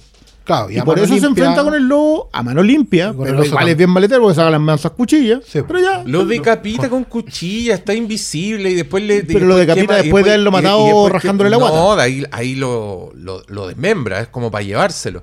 Y, y, y después de que le deja pelada su- el cráneo que se lo cuelga, porque Depredador anda con huesos colgados, entonces tenemos que mostrar esa weá. Claro, El weón ruge así como, "Ah, le gané. Yo no puedo evitar pensar que es como si yo cruzara la calle y matara Claro. weón el perrito Es con que- chaleco que tiene alguien y es después que- dice, "Ah, soy Es que, lo, es que lo que te Esa quieren decir. culiada no tiene sentido, por eso, weón. lo que te quieren decir es que es un depredador pendejo. Es Que- tan es que- pendejo sí, po, como la. Es un Como depredador la pendejo que ¿Cómo es se llama más la grande chiquilla? y más amenazante que... Pero es un adolescente, Pero eso también estaba en. Pucha, per- perdón. Ah. Pero eso también estaba en Depredadores. Hay todo un análisis de cómo se comportaban los depredadores, incluso entre ellos mismos. En- De, de nuevo, no estoy excusando lo que decimos, igual creo que tenía razón con respecto. Yo encontré muy maletero este weón. Yo dije, oye, em- hay varios momentos en que se. No, enfrenta sí, con es- armas es que no correspondían. Es súper pendejo. Lo, lo encontré maletero. No sé si, sí, probablemente Pero medio zorrón que, también. pero encuentro que eso también es racista y eh, mala onda con la misma pendeja, po. Porque es como que si no hubiera sido un depredador pendejo, eh, no, no había forma que le ganara. Claro, puede ser. Yo no, no voy ahí, digamos. Yo lo que voy es que mi, mi tema con los depredadores es que te han dicho que no son iguales. O sea, que el depredador que fue a cazar la ciudad no es igual, no pertenece, no forman, son De cazadores de- con distintas. De hecho, en Depredador 2 por algo hay un jefe. Y por algo llegan los otros después, los llevan. Claro, Viejos, hay, hay elders, ¿cachai? Claro. Y en depredadores te dicen de que hay unos medianamente civilizados que tienen reglas de combate, etcétera, etcétera, que es para lo que te sirve Noland. Claro. El, el criticado Noland, que yo encuentro que, que es un personaje que a mí me funciona súper bien. El Estamos personaje Lawrence de Fishburne. Lawrence Fishburne. Claro, Lawrence Ya. Fishburne aparece para decir que él es un superviviente. Y es un tipo Exposition. que, lle- claro, que lleva 10 años ahí, que el gran problema que tiene es que te explica mucho la historia. Yo tengo menos problemas con eso que la mayoría, porque yo siento que la gran gracia de Depredadores es que parte en el aire. Literal. Literal parte en el aire. O sea, ¡pum! Te tiraste a cinco giles ahí, no sabéis dónde están, tienen que averiguarlo ellos. No sabes por qué están ahí, tienes que averiguarlo tú junto con ellos. Eh, no sabes por qué cada uno está ahí. Que es parte de la Que es el gran problema, claro, que es el gran problema de Topher Grace en esa película, que tú siempre sabes por qué está ahí. Sí, igual. Que- que- que- eh, que es una mala decisión Te de- carga, lo te de- carga Topher Grace. Es que, es que en esa película yo encuentro que yo, yo siempre tengo un problema Eh, cuando elegiste justo el weón que no debíais. Sí, y- pues, y este pero, es pero- que fue intencional, pues era porque quería que casi que lo viera como un comic relief, pero el weón Pero no. resultaba ser Jeffrey Dahmer. Claro, pero lo sabí desde Pero- el momento uno. po. Sí, Y tampoco igual y tampoco aporta mucho lo de era, era, también había un, un poco de tirria cuando salió porque se suponía que se iba a hacer como el roleplay que querían a, a Arnold, que iba a ser Dutch. Como, no, bueno, Bueno. yo me acuerdo de cuando salió esa película, alegaban que... que Porque querían Claro. convertirlo en una franquicia. Pues, pero, que- pero lo de y por lo- eso lo mismo del, del anterior, porque iba a tener un final donde donde supuestamente el, que el que aparece del final- helicóptero sí, era Dodge, si me acuerdo esa wea. Gracias. Por favor. Eh, lo que hace Noland es explicarte lo que tú estás viendo, que es, que es creo que el gran error del personaje. No que el personaje lleve 10 años sobreviviendo en el coto de casa. Entonces, porque, porque, claro, el tipo está chalado, porque si ya hay 10 años ahí siendo casado y lograste vencer a uno lo suficiente para poder sobrevivir, yo me lo banco. Me banco, me banco incluso las acciones del personaje. Pero te expone, te cuenta, te dice todo, en vez de cosas que tú vas averiguando. Si tú te fijas en Depredador 2, tú infieres, los, los depredadores no te hablan. Entonces tú infieres todo lo que estás viendo. Y empiezas a armarte, eh, que es algo que a mí sí me gusta de depredadores, y con, concuerdo que como, como total, una de las grandes gracias de depredador es que el mundo ha crecido en la conversación de depredador. No necesariamente en lo que depredador te pone en pantalla. Ah, que entonces son una raza alienígena que viene a, a la Tierra y se dedica a la cacería. Eso es lo que sabemos de la primera, nada más. No sabemos por qué, no sabemos a qué, no tenemos idea si es que pretendía hacer una invasión, no sabemos si es una, una punta de lanza. Y no es algo que te digan en la película tampoco. Y no es algo que te digan en la película, por eso funciona bien como el cuento corto. Empieza, termina, no supiste más. En la 2, el personaje de Gary Busey es igual de expositivo. O sea, de hecho, él y su comando, el, el- el sargento este que tiene, que después, que estoy seguro que lo he visto después. Es como un Casper Van Dien Eh, pobre. sí. Pero él está ahí para eso, explicarte de nuevo la historia. No, pues él es, Sí. él es, es un- es un Baldwin. Es un Baldwin. Es Es un un Baldwin Baldwin, mayor Ya. y es el de Nacido para Matar. Perfecto. Ya. ¿Te acordás? Ah, ya, weón? sí, sí, sí, sí, me acordé ahora. No, no Eh, es- pero ese personaje también era para, oye, pasó con este caballero llamado Dodge. Creo que lo Claro, nombran. sí lo nombran, era no, sí nombran el comando. Sí, que pasó este en, en- en la selva. Guatemala. Igual- Por fin te dan, te dan un país. Te dicen que Guatemala. Bueno, porque ¿cachai? te lo explican. Vu- Vuelves a depredadores, te lo vuelven a explicar. Siguen ampliando el mundo y tú sigues teniendo toda la otra conversación porque este otro dice que unos son perros y los otros son lobos. O sea, tú ya entiendes de que hay más de un tipo de depredador. A mí me gustaba mucho lo que hacían en. Yo sé que la primera Batman Depredador, perdón por aludir a un cómic, la primera Batman Depredador es Depredador 2 prácticamente. Pero con Batman, Pero con Danny Batman. Glover. Que, que, que, que ya. Ese sí puede hacer. detective. no, extraordinario. Pero a mí el segundo me gusta mucho más porque el segundo es de unos que vienen en cacería ilegal y llega otro depredador a capturarlos porque la cacería está controlada. Buenísima, pues ahí tenía historia. Ahí tenía historia.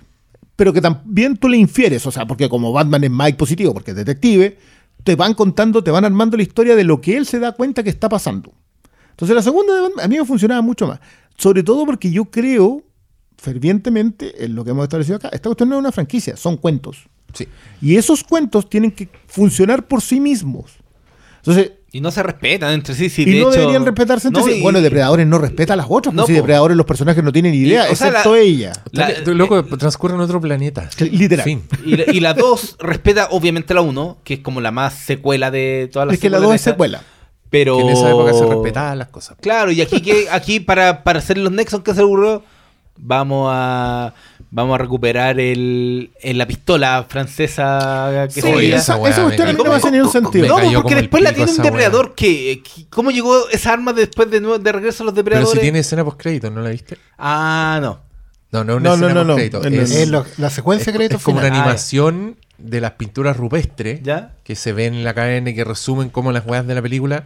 Pero al final se ve una como que está la tribu y llega una nave nueva de Ah. Predators. Van a volver. Vienen Claro, a su- buscar la supuestamente pistola. vienen a en el fondo ella también lo que, dice. que a mí me da rabia porque a mí me encanta ese regalo de la pistola porque yo en ese momento lo interpreté como depredadores creen que esta weá le, le vale verga algo a, a Danny Glover y le dan un tesoro que ellos tienen de alguna forma, ¿cachai? Como una weá así. Mira, yo creo que igual pueden hacer algo con, con esta recuperada. Porque ellos, ellos no vienen a recuperar la pistola, vienen a recuperar el cuerpo.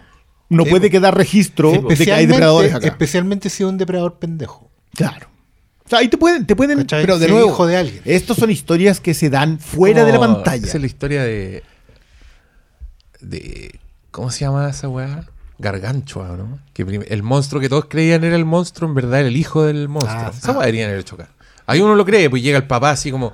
¿Qué andáis matando culebras, weón? ¿No te da vergüenza? Esa forma de vida primitiva que no tiene cómo defenderse, weón. Es lo mismo, y pero vos con el rayo láser que me hiciste comprarte, te lo echaste. es que, bueno, esa es la otra. No tiene, ¿cómo se llama el cañón de Fotoni? No tengo idea, el, el- el que ocupa con Dutch. Porque se No, supone que pues, este es sí, más primitivo. No tiene, pues, Su- no tiene. No lo tienen. No lo ¿cachai? tiene, pero- Tienen que utilizar armas medianamente más primitivas porque se están disparando. Ahora, en el momento Pero en que vio Arcabuse, bullshit, super bullshit las armas primitivas porque No. son retráctiles, son Sí, po, teledirigidas, tienen la misma visión de calor. Entonces, encuentro, weón. Es que más encima sé que el propio diseño, con esa cagada de máscara que le ponen, yo lo encontré súper charcha. Esta Ay, máscara a mí que... se me- no, como- no lo entiendo como casco, No, digamos, no, no porque sé, no ve. eh, es, es pero- como una idea que No, no... rara la no. Sí, que ya estaba en depredadores. También y anda un loco como no, con una quijada. Pero en Depredadores eran, eran accesorios Sí. tribales a las máscaras. Sí, Era pues, como una es quijada que- de huesos reales. por eso, por eso la- te digo que a mí siempre me pareció muy interesante lo que hacen con el personaje de, Na- de Alien vs Depredador, que es la, es la pendeja a la que se llevan. Oye, espérame, espérame, espérame un poquito. ¿Te puedo interrumpir ahí? Porque, mira, ahora quiero dar el espacio para la entrevista Fintual de la semana, en que un miembro de la familia Fintual nos va a contar un poquito más de esta plataforma que tanto nos apoya y que nos gustaría invitarlos a que conocieran. Así que ahora mismo, Diego del futuro, todos tuyos. Cuéntanos de entrada, ¿qué haces tú en Fintual? Bacán. Hola a todos, yo soy Diana Palacios, trabajo en educación financiera en Fintual, en realidad es como un área nuevita dentro del área de marketing, donde básicamente hago clases, doy charlas, ayudo a que los clientes y no clientes se eduquen financieramente un poquito más. Algo que en Chile hacemos muy poco, que en general no nos importa tanto, incluso como política pública. Entonces, en Fintual ahí estamos dejando nuestro granito de arena para que esto sea para que todos entiendan qué es invertir y no le pasen su plata a cualquiera.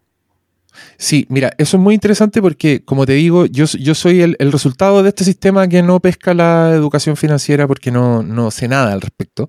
Entonces agradecí mucho la, que, que, la plataforma, cuando bajé la aplicación, de entrada me empezó a hacer preguntas que no tenían, eh, que eran básicamente preguntas de qué harías tú en esta situación, que además es muy entretenido siempre ponerse a contestar esas preguntas, porque uno siempre quiere quiere reaccionar de la mejor manera en, todas las situaciones.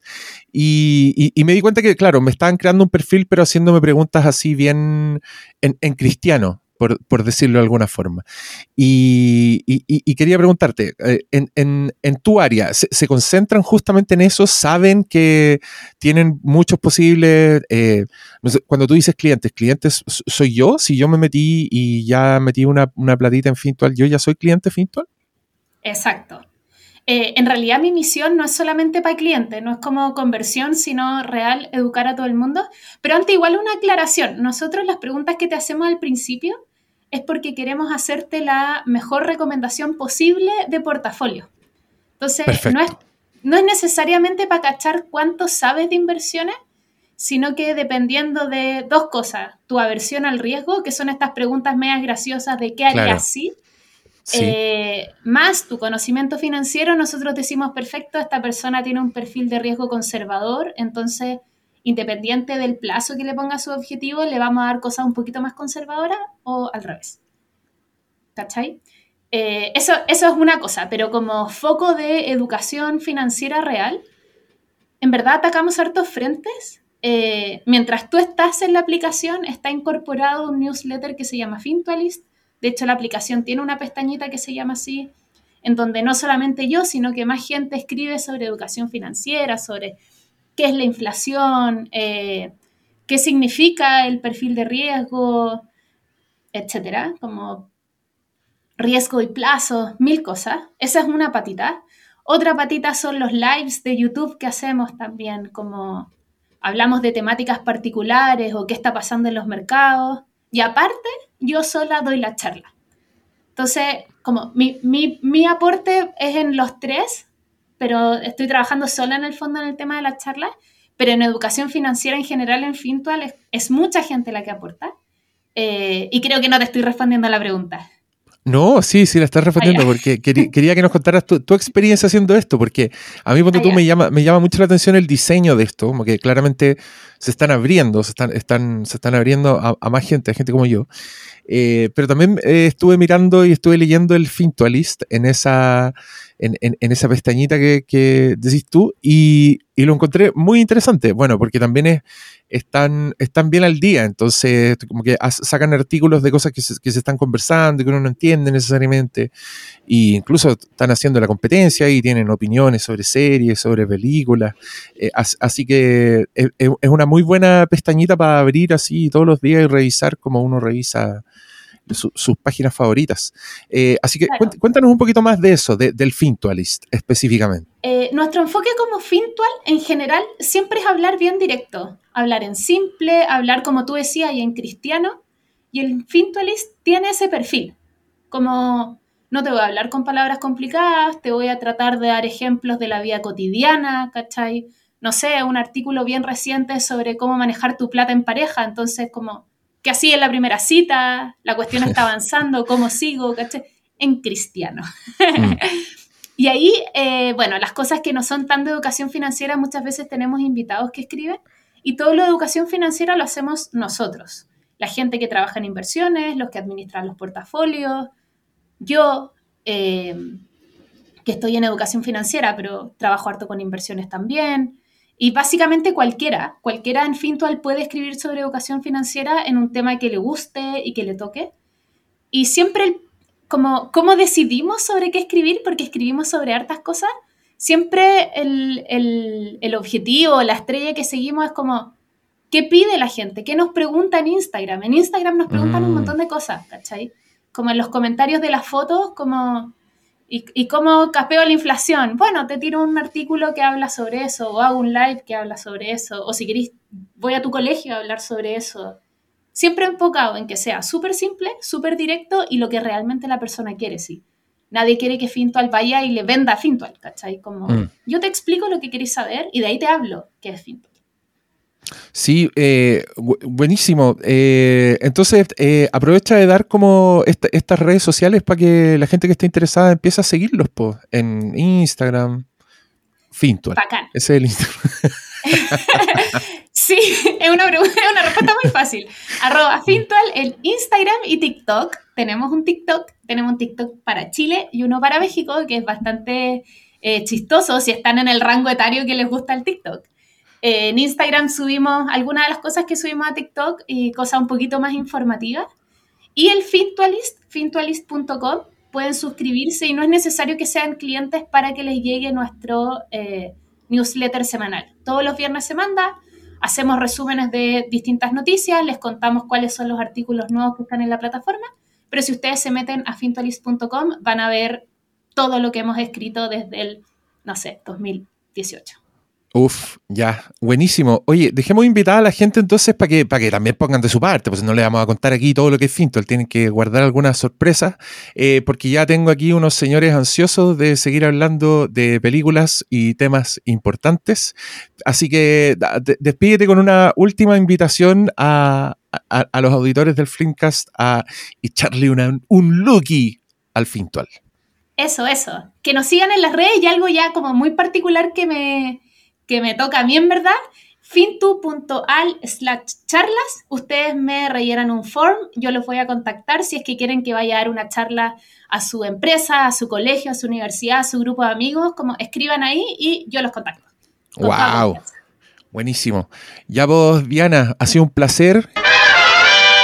Ya, Y ahora seguimos con nuestra conversación sobre Predator. ¿Qué era lo último que me estabas diciendo tú?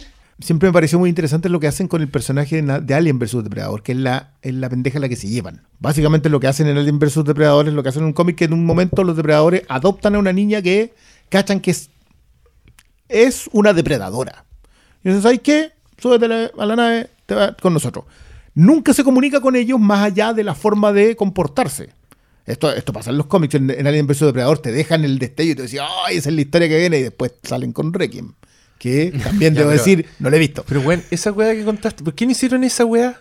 ¿Por qué no termina? Porque el, el depredador cacha que la India es seca, Es seca cazadora y dice, te vas con nosotros. Y uno habría dicho, ¿what? Y si eso es Todas lo- las weas son mejores que quiero, quiero decirte algo. Y si eso es lo que va a pasar y por eso ellos consideran que el arma que tenía esa india que se llevaron a hacer con ellos es valiosa para alguien en la Tierra. Y por eso se la devuelven a él. Ya, pero Yo creo que se puede contar una buena ser- Esta historia. película puede ser un mail, po, es que iba a volvemos, volvemos el- a la base de que todo puede, no, no la necesitáis. sino- No, sé si aparte de, de No, quitarle me refiero- a Jimmy John que- Thomas la que esta, película. esta película no avanza nada, mira ya, sí. Es que me da rabia porque al meter la pistola en la weá, ellos mismos se disparan en la pata y ya, ah, ya, quieren, quieren ser Tienes que hacer un nexo. Quieren ser la weá, no se conformaron con hacer un cuento, ¿cachai? Entonces, al hacerlo franquicia, ahora ya uno se pone a pensar en más weá, ¿cachai? Por eso lo encuentro frustrante. Creo que tiene buenas ideas, creo que tiene buenas escenas de acción, creo que tiene buenas escenas de, de acción de depredador. Pero también me da la sensación de que es, es lo único que le gusta a, Y a él- los que él hicieron es- esta película de este mundo. Es No, eso, es la es acción que- del depredador. y, el- porque y es la historia de siempre, en donde el depredador obviamente va a morir porque la protagonista tiene que ganar. Que alguna vez gane el pobre depredador, que son de la Universidad de Chile que siempre pierden. Yo, yo- yo no voy a Exacto. sumarme a esta. este yo voy a, voy a retomar, voy a retomar justamente lo que yo, lo que la impresión que a mí me dejó. Yo en general no tengo tantos problemas con Prey, pero sí me doy cuenta de entrada que lo que no me va a gustar de ella son justamente las audiencias a las que apuntan. Por eso, por eso O sea, decía lo que decía esta al weá, esta weá parte como un intento muy camuflado Onda, si nos va mal no importa. Por el presupuesto, por el soporte, por el cambio de nombre. Ah, no se- se llama Depredador. Bueno, Tanchember hablaba de que Ya. a él lo que le hubiese gustado cuando desarrollaron la película es que Mm. no se supiera. Claro. Que la película se llamara Presa y que tú llegabas a verla y de repente te encontrabas con el depredador. Claro. Que es imposible. Claro, es absolutamente es que esa- imposible que eso en el fondo es tirar, tratar de esconder la mano antes de tirar la piedra. Porque si no resulta, bueno, no importa, nunca fue, nunca fue parte del canon. Pero espérame. Es que me- y es porque actualmente el estado de, de la relación de, los, de las industrias con las audiencias está en un nivel tan de caminar sobre vidrio Mm. que no podéis no responder a ciertas cosas. Entonces, bueno, era imposible hacer una película de Depredador que no convirtiera la weá en franquicia. Porque nunca la hemos tenido. O sea, el ¿Cachai? depredador trataron de hacer eso. Terminaba con no- un niño en la silla. sí, y no resultó, y no resultó, tuvieron que recular todo. Entonces, en base a ese fracaso, la weá se achica mucho, disimula mucho sus intenciones, pero terminan siendo evidentes igual porque no pueden ser de otra forma. Que la película esté resultando, con esto termino, que la película esté resultando tan satisfactoria eh, Mm. entre, la, entre la audiencia en general, está, está justificando eso. La película le da a la gente exactamente lo que ellos esperaban de una weá muy acotada, muy, muy sin ni un riesgo, muy chiquitita. De hecho, vuelvo a esta misma idea. Se va a agarrar de la idea fanfiction más querida por todos los que alguna vez han pasado por Depredador, que eran los Comanches. No sea, había claro, ninguna otra idea que fuera a funcionar mejor. que- quiero decir que Billy era Sioux. Solamente Sí, acotar ese pero, pero en el fondo era como, ya, Lo cual en realidad no importa nada. es como también que- la sobrepensaron, ¿viste? No, que tenían que ser Comanches porque el, el- el territorio de Comanche se adecuaba mejor que el Sioux. Punto. No, sí, Porque en los mal. 80 todos los indios eran Sioux. Igual todo. La está sobrepensada todo el rato. A mí- a lo esta está hecha pena, muy con calculadora está- está- para que funcione y funciona, weá. Es que ¿sabéis qué le pasa, Diego? Yo lo, lo que decía en un principio, a propósito de del estado de la industria a nivel por cómo ha permeado del siglo XXI, lo que se hace hoy día. Que, es una conversa más larga y que de verdad creo que es, bien poco necesaria tenerla es bien latera además. Pero permeó la industria por dentro. O sea, hoy día esta es una película, cuando Dutch nos representaba a todos en los 80, a todos, no importaba quién fueras tú, Dutch era la humanidad enfrentándose contra un depredador, era volver a lo primitivo, era tener que pintarse de barro, era tener que afilar un palo, ¿cachai? Para sobrevivir. Eso era la historia de la humanidad, enfrentado a una amenaza indecible. No importaba quién fueras tú, tú esa película y esa película estaba bien, sobre todo por los méritos narrativos que tiene de estar acotada, centrada. Es una historia de fogata. Hoy día eso ya no se puede hacer, tenéis que darle identidad, porque hoy día lo que vale no es la idea de que todos como colectivo pensemos en que un solo personaje nos puede representar. Eso no, no existe hoy, se muere en el- con el siglo XX. Y hoy día lo único que existe es que tú puedes identificarte con quienes son como tú. Al día en que yo vea, no sé, pues, una película de un batón latino heterosexual hasta hoy día, eh, entonces, hasta hoy uno nunca sabe. Eso lo- suena a advertencia. yo nunca sé, yo nunca, yo soy- nunca tenía.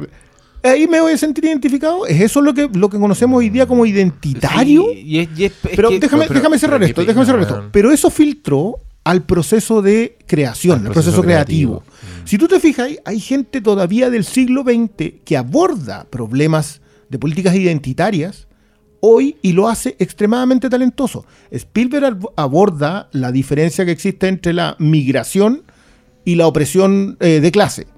Los polacos, judíos y puertorriqueños de West Side Story son exactamente lo mismo. El conflicto está dado porque son pobres y porque no tienen otra salida porque sus casas van a subir de precio porque llegaron a, demoler y construir edificios de mayor precio. En eso consiste West Side Story. Esa es la historia de fondo. Y Spielberg la aborda. Miller aborda lo mismo con Mad Max. Aborda una historia. ¿Quién mató el mundo? Cuando tú te dedicas a contestar quién mató el mundo, te das cuenta que esa es una historia identitaria. Hoy día habla de feminismo. Y, y vaya a empezar con. Cameron se ha traído sus personajes desde el siglo XX, se los trajo al siglo XXI y sigue contando más o menos la misma historia. Esa cuestión funciona. Pero los nuevos no pueden hacerlo, vienen permeados.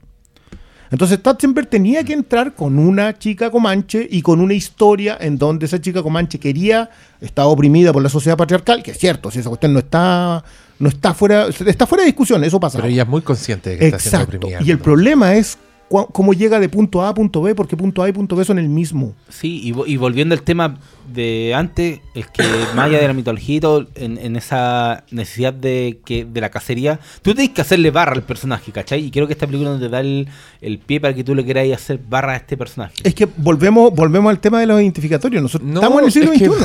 es que mira, uno, uno no se identifica con Dutch. Weón es un musculoso, culiado. pero uno le hace barra, po. one-liners, pero, pero tú no estás ahí en sus zapatos. Tú no decís, ¡Uy! Pero estáis viendo una historia con un personaje que, que te involucra. Sí, pero Que te involucra, que, en- insisto con- que en sí mismo funciona. ¿Cachai? Funciona para la historia que te están contando. Si tú quieres que gane. Esta protagonista, cuando le preguntan por qué quiere casar, su respuesta es porque tú dices que no puedo. ¿Mm? Esa weá es, es Twitter. Sí, po. Es Sí, un- po. Sí, es la respuesta de es las una- es una- el siglo es una red, XXI, es es una una red audiencia. social y es un personaje que a mí no me puede importar menos. Por supuesto. O Bueno, pero, es que te, te yo vuelvo a porque no podemos identificar con alguien que nos Es saca. que no se trata de identificarse, se trata de que funcione para la historia, weón. Sí, pues, pero Ah, es pero es que ¿por qué? en su porque propia historia sí porque un funciona. personaje que quiere cazar porque el mundo le dice que no puede, se tiene que enfrentar a un depredador. es que es el punto. Lamentablemente, ¿Qué hoy día saca la- de ahí? las audiencias no te piden que funcione la historia. Te piden que funcione Te la piden frase. que funcione la... No, que ellos No. estén satisfechos con lo que esperan obtener desde el principio.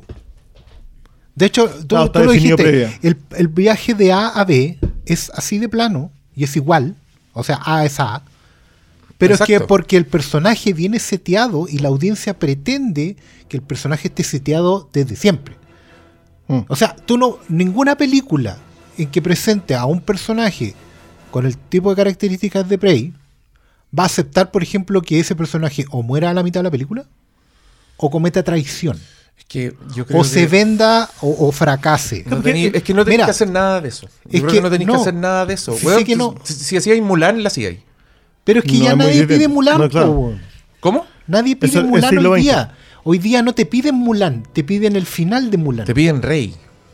Sí, po. Exacto, son, son personajes ¿Cachai? que están definidos. Mira, es que. Mira, Rey Skywalker. Ahí es que. Mira, per- per- perdón, Pero perdón, por dar la lata, en serio. ¿Lo piden yo pido- o es que la industria Es que, ellos es que dicen- deja- marco es déjame la aterrizar? Ellos déjame justamente aterrizar este punto. Yo soy, yo comparto esta idea que existe de que con el fin del sueño colectivo a- en los 90, con el fin, con cuando se enfrentaron ambas ideologías que son la realización individual de Occidente y la realización y la realización colectiva Colectiva. de Occidente, cuando se muere, cuando cae el muro, cuando se disuelve la Unión Soviética, se acaba la idea de que soñamos todos juntos. Entonces, cuando tú, la historia de la fogata, todos éramos el protagonista de la historia de la fogata. La historia del siglo XX, todos somos el que va en el fondo del espacio, todos somos la Teniente Ripley, todos somos Sarah Connor, todos somos Dutch, todos somos Robocop.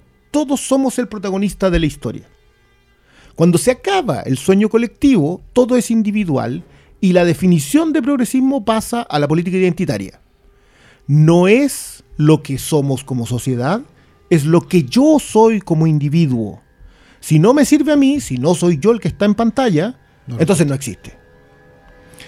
Eh, y pasa que hoy día cualquiera que tú empiezas a sacar, te sale de ahí. ¿Por qué Furiosa es tan buen personaje? Porque lo hizo alguien que es completamente del siglo XX. Y te armó una película en donde Furioso es, una- es un personaje no parten del personaje. Cuando tú habláis de Rey, Rey responde a eso. ¿Cómo logramos que las niñas se identifiquen con un personaje de Star Wars? Hacemos un personaje impostado, niña, en Star Wars. No, es, no está la idea de construir una historia, porque la historia necesita que tú te identifiques con. Y porque muchas veces la historia te puede traicionar. En el sentido de que la historia siempre se debe a la historia, no a su protagonista. Claro. Hay momentos en que el protagonista puede no llegar ¿cachai? a donde tú querías que llegara. Claro, y si la historia es buena, tú puedes estar bien satisfecho con el final nuevo, inesperado, de tu protagonista. Pero hoy en día no es la historia lo que se pide, es lo que se pide es la, justamente la, la identificación, La identificación. la... No quiero decir representación, porque la representación es algo más grande y que responde a otras lógicas.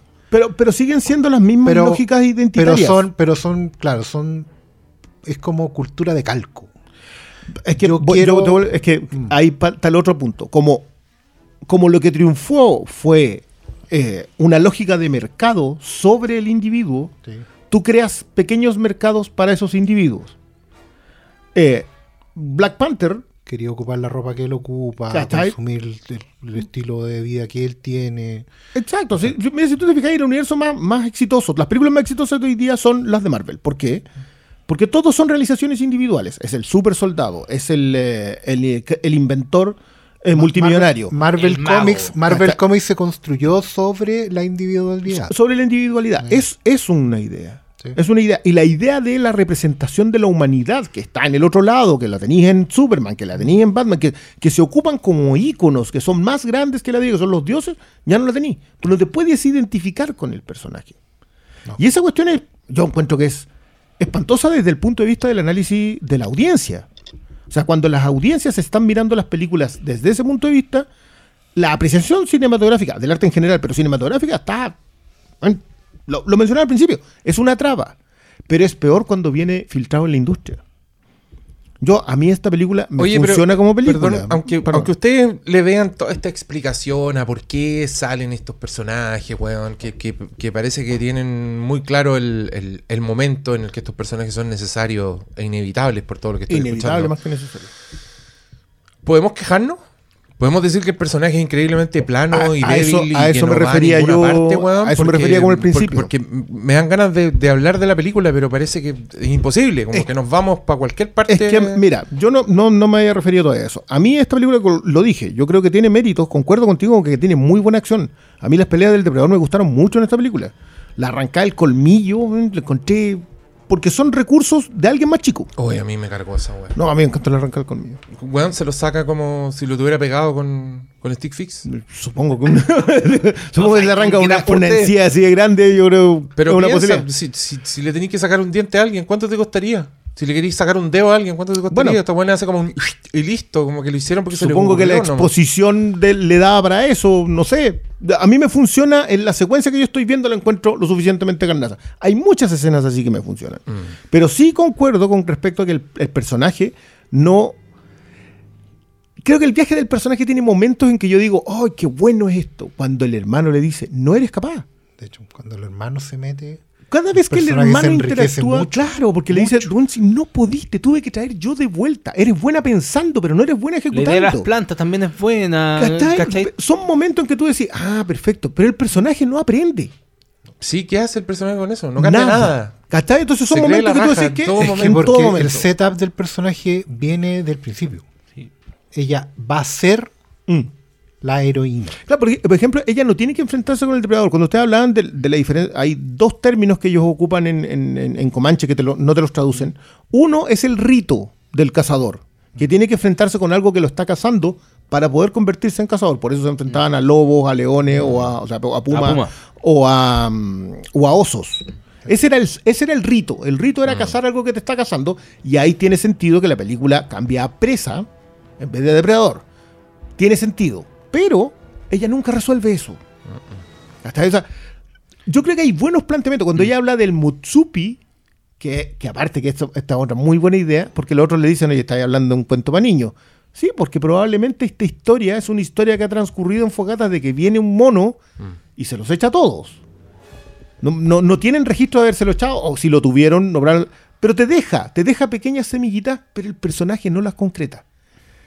Yo encuentro que hay buenos sembrados. Lo de los franceses, a mí, que, que a mí se me había pasado, yo acá tenemos que reconocer con Oscar que fue eh, mi amigo Ian Thomas, que el que llegó como prendidísimo. Este es otro detalle. Yo encuentro a la gente muy prendida con esta película, muy prendida. Más allá de que las hipérboles son, vienen de otro lado, encuentro yo. Pero a la gente le gustó lo suficiente para querer ver otras historias en otros lugares. De ahí a que resulten, ese otro cuento. Que se de Depredador. Claro, pero, Que saca- sacarla del- de, esta cuestión de que siempre tirarla en, en otros escenarios puede funcionar mejor. Dicho, dicho eso, a mí lo de los franceses se me fue. Yo no entendí que los franceses se enfrentan con el depredador primero, empiezan a cazarlo y que todo el setup del bosque quemado es el momento de la cacería que planean de antes.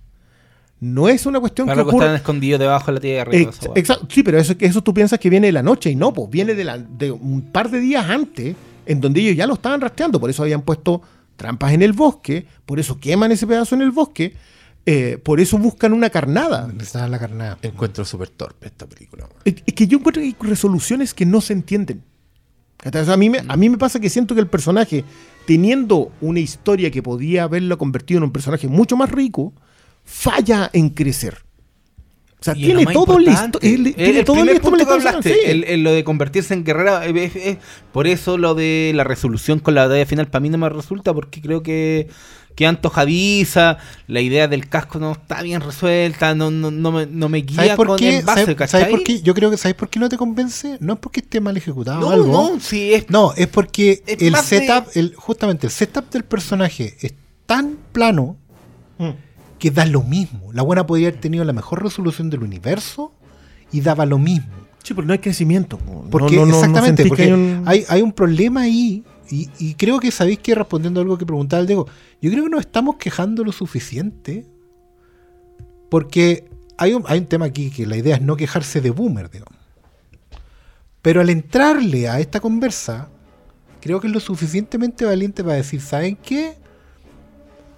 Da lo mismo lo boomer, porque estamos argumentando claramente por qué este personaje, con toda esta weá que viene de afuera de la película, no resulta como pudo haber resultado. Y es que le carga, le Y carga yo creo el- que eso da rabia Mm. también. Es que- le carga el nombre, pues, le, le carga ser parte de Depredador porque inevitablemente uno va a ver que No, la- pero la- ahí la- ha funcionado. ¿Ah? Yo, yo siento que ahí funcionaba así. Si- Mira, si el, plante- que- el planteamiento. De, si piensas, el, el Diego lo decía, esta película está escrita, es Sí, gratis. sí, sí. sí. Es una comanche que quiere ser guerrera, no la dejan. Piensa, en el siglo XXI, hoy día, en el 2022, tú planteas esta película y no hay por dónde, te tiene que resultar. Y resulta, a pesar de, de que no resuelve lo que te planteó. Como película no, se- de Depredador, Ella no se convierte en guerrera solamente por vencer al depredador. No. O sea, ¿cachai? No se y, y lo del hermano para mí es, es fundamental. O sea, yo, yo siento que el func- personaje. funciona muy bien. Hubiese funcionado mucho mejor si lo, si lo derrotan juntos y él se muere. Sí, y ese, porque ese weón más encima, ese weón Mucho es súper, ese personaje es Ganan súper porque el honesto. weón se sacrifica, como que les cuesta No, un poco. y- y- y- weón. Oye, pero es que eso debió ser en la resolución final. Si él, final. si él hace Sí. la misma que Billy. Él se no sacrifica tenía- porque entiende que no se salva. En el momento en que se le desapareció al mono, dije, hasta aquí nomás llegué, que es lo mismo que le pasa a Billy. Sí. Ese- esa referencia, eso sí es una rima visual, muchas gracias. Sí. Esa referencia es muy buena. Pero si hubiese sido en el minuto final en donde tú decís, de aquí en adelante, ella va a tener que pelear sola. Pero todo el- toda la preparación posterior involucra al francés, en, en una, en una cuestión igual que me pareció interesante, porque básicamente lo que hace es agarrarle la pata. O sea, lo, lo cercena, agarra la pata, la ocupa como cebo, y lo ocupa como sea él. Es súper buena la resolución, pero ya te saltaste Pero lo eso- épico de la muerte pero, del hermano. no, po. y el hermano es un personaje que sí va construyendo algo, porque el bueno es la voz de la razón, pero también la voz del amor. El buen la quiere lo suficiente Y la respeta. y la respeta al mismo tiempo. Mm. Esa guay yo no la veía hace mucho rato. En general, lo- lo- los partners de los héroes son o condescendientes o son eh, Admiradores. claro, Mm. condescendientes admiradores o combustible. Y esa weá, por ejemplo, a mí no me gustó. Cuando, cuando el hermano se sacrifica, yo sentía que era muy, muy antes de tiempo. Sí. Sobre todo porque le queda, efectivamente- le queda la resolución. Claro, porque va a la weá como, sí, yo voy a ser el Obi-Wan de tu look, ¿cachai? Yo voy a morir acá para que tú te convirtáis en lo que siempre hay estado destinado a ser. Pero no, ellos estaban haciendo un camino juntos y es penca porque él era lo suficientemente respetuoso de ella para no estarle diciendo lo que tiene que hacer. Él lo que hacía era decirle la verdad. No era un yes man. ¿Cachai? Y hubiera sido muy hermoso que ellos llegaran al final de un viaje compartido, donde se tratan finalmente como iguales. No como hermano grande, hermana chica. No como mi hermano que era el héroe que yo siempre admiré. No como mi hermano que me pasa el legado. Sino que como una, como una familia. Pero es, que, es que el personaje ¿Cachai? no tiene. si- perdón, yo me equivoqué. No es que vaya de punto A a punto B. Va de punto A a punto A. Cada Sí, sí, parada ese- en el ese- A. claro. Y, y el, el hermano, ya, yo entiendo por qué se lo echan, lo, lo plantean como que él es el guerrero definitivo de los Comanche. Las Ese- secuencias de pelea de eh, pero tampoco la película me, me da para pensar que, que el depredador la deja a ella como alguien que indigna después de haberse piteado al, al, al alfa de los Comanches, ¿cachai? Como que en ese desarrollo de historia, no sé si. Porque la historia, la historia, si hubiera tenido una historia, Sí, que es lo que reclama el Diego y con toda razón, si la historia hubiera tenido una historia, la historia habría dicho que el depredador no podía resolver cuál de los dos era el alfa. Porque el alfa era un colectivo. Que es algo que te muestran en cuando se enfrenta a los comanches. esa- y esa weá hubiera sido hermosa. Ponte tú que esta weá ya es la guerrera seca y todos la encuentran seca, pero la weá no sabe trabajar en equipo. No, no, no, no sabe trabajar con Ya, los te- partners. tenía entonces otros. eh. Se manda cagazo, weón, se le arranca el animal, en fin, la, la aíslan de la weá y pum, lo logra. Con el hermano, con otro weón más que le carga ya con el francés si querí. Pero weón, dame alguna weá. Por favor, tengo hambre. Es que Tírame una proteína, hermano. Con todo el chocolate que tiraste no me tiráis nada. Y, no, y repitiendo, es una película de depredador, ¿cachai? Ahí No, es, es pa- que- donde es que- me hace a mí el peso. Es que yo encuentro que, el- que el- de- el- como película de depredador, yo siento que el depredador igual funciona. Si es que fuese más funcional en la historia, funcionaría mejor. Sí. Pero no alcanza. Es un adorno. Muy buen adorno. Yo lo disfruté Un viendo. el- adornazo, sí, Un adornazo. todos nos gusta. ¿Cachai? Pero si este personaje hubiese ido aprendiendo, pero ella no aprende nada. Ella se Nada. plantea como una guerrera definitiva que no la dejan ser y demuestra que es la guerrera definitiva, a pesar de que durante toda la historia te dijeron que no. Y, y- y no, te lo- no, es, no es una cuestión que te la digan, no, que te- no es que te estén demostrando que la sociedad no la deja hacer. Ella falla. Y es súper buena la idea de que fallando, eventualmente logra aprender. Pero no le pasa. O sea, Sí. ella llega triunfante a la tribu, que, es- que a mí esa, esa sí que me choreó. Sí, esa weá es como Es muy- que- Porque ella debió haber llegado con el hermano tal como el hermano la llevó a La ella llevó a cuando ella. se lastimó. Eso era lo único ¿Cachai? No importante. hay, no hay lugar de respeto. Lo- El depredador ya no importaba. po. Pero ella necesita llegar con el trofeo para decir soy la más bacán. Y ahí está. el- Es la anti-Mulan. Ese es el punto. Sí, po. Porque hoy, día, porque hoy día Mulan no. Es una Mulan que nunca se saca el traje de. Bueno, de hecho, para hacer a Mulan la transformaron en. Es lo que te digo yo. yo son historias del siglo XX. Pero que, weá, estamos cagados. Estamos- weón. oye, Porque más pero- encima, pero es que son las, son las películas que nos gustan. Claro po, que sí, porque la revisión va a ser siempre la historia Además, ¿por repetida. qué hacen esa weá? Como que tú creís que. Puta, es que parece que sí. No, te, te- te iba a preguntar, el, el público que quiere ver una película de Depredador, ¿quiere ver esto? Parece que sí. Yo, tam- Eh, yo también sí. tengo la idea de que sí. Ahora, de nuevo, yo creo que que bueno que se haya resucitado este, esta, esta idea de cuento antológico. Porque lo que nosotros admirábamos de Depredadores es que fueran historias cerradas. Y esta puede volver a ser una historia cerrada. Si la siguiente me contáis la historia de nuevo con la pistolita, ahí ya voy a entrar con problemas. Pero si la siguiente es una historia en la Edad Media, en las trincheras, que no puede ser las trincheras, yo el otro día decía que ahí rompí el una tema del regla. frío. El tema del frío. No podéis tirarle a las trincheras. Ah. Está bien, pero Una porque, trinchera en África. Pero podría. ¿Sabes dónde- bueno, ahí a mí me gustaría, tírala entre ¿sabes medio de un rito suajili. Donde calzaría increíble? En 300 de Zack Snyder. Por ejemplo. Imagínate, los weones, los más zorrones de, de la civilización, los guerreros así que se creen más indestructibles y que son 300 weones y que tienen todas sus técnicas. Y aparecen unos weones. Es que, Oh, ya, es que, igual, igual me gusta a mí la idea de que, el- de que igual son zorrones. No, no, en realidad son los capos de los capos, son los más bacanes de todos en la 1. En la 2, como lo cambiaron de género, igual es el policía rebelde que es el más capo de los capos y resuelve Pero- los crímenes entrando. in- inventemos películas de depredador. Pues yo creo que tienen que estar en un ambiente. Bueno, la de Samurai es precisa. Exacto, pero precisa. debiera- Pero ojo que esa ya te la han dejado dos El- veces de entrever. el templo Shaolin. Claro. Donde Claro, tenés están ahí los, Sí, pero el problema Wuhan, es que hay- Wuhan Clan. Entramos, yo creo que en Wuxia, más que en, eh, más, que, con en Japón, China, más, en que, China más que en Japón. más que en Japón. O en Corea ocupada, ¿cachai? En lugares en donde el enfrentamiento con armas. Shaolin es chino. Es chino. Sí, po, pero no ocupan tanta arma. Pero no son samuráis. Ah, no, pues son distintos. Sí, pues Uno es samurái y otro el No, a mí, a mí dame un tigre y el dragón con depredadores en el bambú. Oh, mira. Yo lo llevo un poco mal al sur oeste de Asia. Dame a un depredador Oh. peleando contra Tony ya con elefante y On Bank. Un banco acá. un Bang Pero, Predator. pero, por ejemplo, a mí en África me funciona muy bien la idea de que sea un rito cuando tenían que salir a cazar un león. Que ese es un rito iniciático en tribu africana. Y en eso mismo te encontraste con uno de estos. Es que sí, es que a eso voy con, con lo que estábamos hablando antes de. pu- Podéis crear mucho mitología, que sea chora, pero si la cacería no es, no es llamativa, Si el, el viaje del personaje no se vuelve con ingenio, porque ya, obviamente el, el, el héroe siempre se va a pitear al depredador, a menos que hagan. Con A ingenio. menos, a menos que sea con ingenio, ¿cachai? Con ingenio, con Con- inesperada. y con- que tú la hagáis Que- barra al que- que que personaje, mi- pues esa es la clave de depredador. problema con depredadores, que en depredadores al fin y al cabo una resolución con un arma. O sea, no hay un, no, no está- la- ¿Cómo? Es bien chanta. Yo no me acuerdo cómo es la resolución de esa. Es que, en- en- mira, Depredadores funciona mejor si es que tú lo ves desde el punto de vista del Alice Braga. A todo esto, este, el detalle que yo conversaba, que es el Pidia Carrillo, María Conchita Alonso y Alice Braga. Las tres sobrevivientes de las tres primeras Depredadores son latinas. Yo no sé por qué. Tendrán como la idea de que. Yo creo que los, La- tomas, los tomas tenían una idea de supremacía latina. Bueno, porque El una no guerrillera, sé. la otra es una No, y policía. la, la gente no ve la risa de este otro. Pero te, pu- te puedo decir una weá, Juegue. justo a propósito de decirte que encuentro que la weá está, está subpensada más que sobrepensada.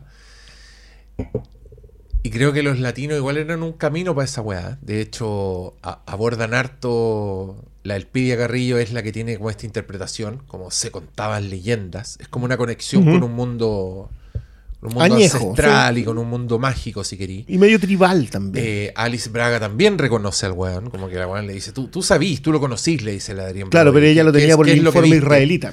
Sí, pero también tiene como esta... eh, e- ella no quiere hablar de la weá, ¿cachai? Mm. Sabe que es una weá así extra, eh, de otro plano, de otra, de otra realidad. A esa altura ya están en el otro planeta ¿Cachai? y debía haberse soltado la pepa. digamos, pero- Sí, pero, bueno, y también, paréntesis, es bien, bien tonto que no se den cuenta que están en otro planeta hasta que hasta que te se asoman y vemos un plano largo. Si ellos podían mirar para arriba en cualquier minuto y ver toda esa zorra. Cla- de- claro, hay, están en- hay como tres planetas uno arriba de otro. Pero es muy bueno porque en un momento el otro le dice, ¿sabéis qué? Igual no sé dónde estamos porque el sol no se ha movido de que llegamos.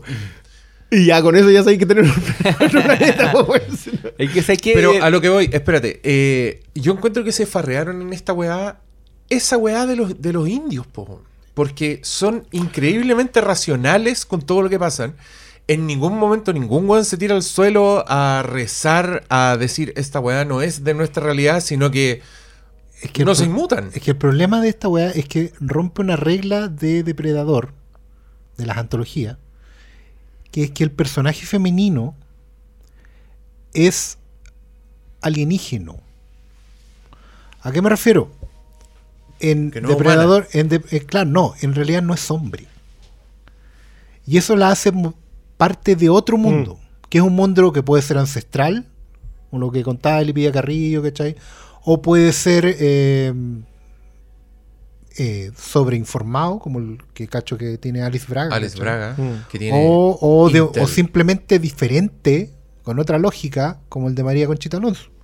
Que es como, que era como la, la, la, la calle que ponía la pelota en el suelo.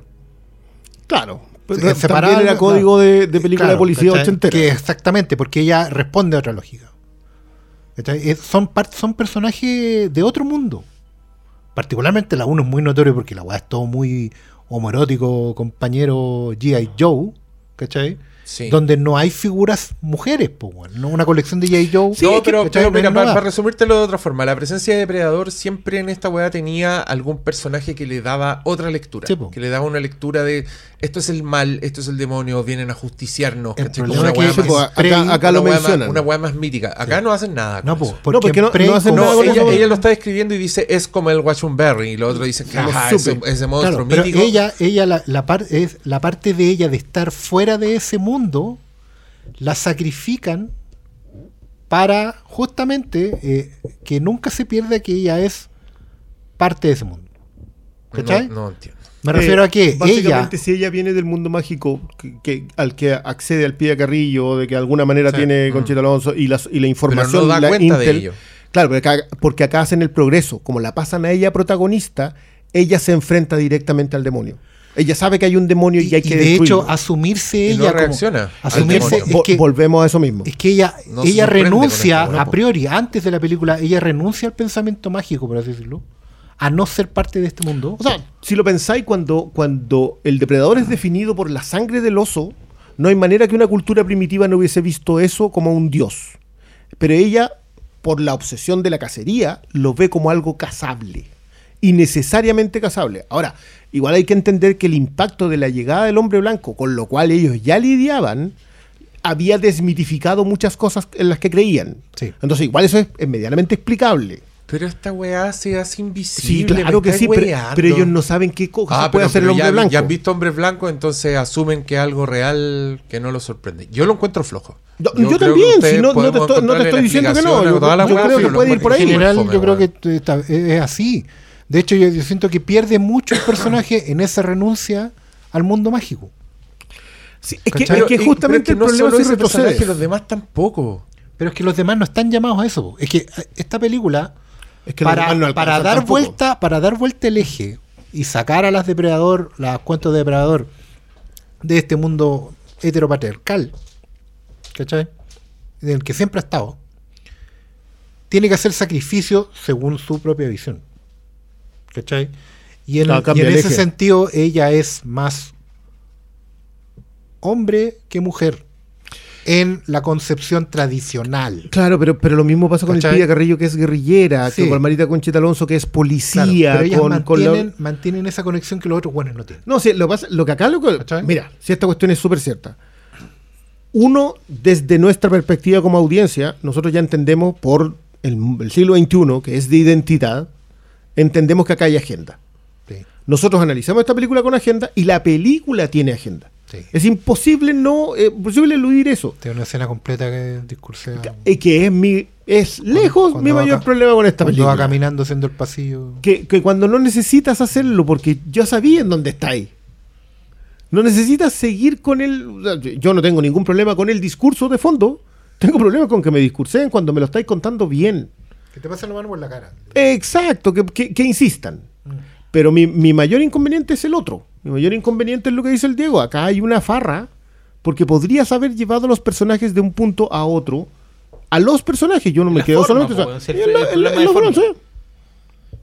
Pero. bueno, Pero, pero es farra. sí.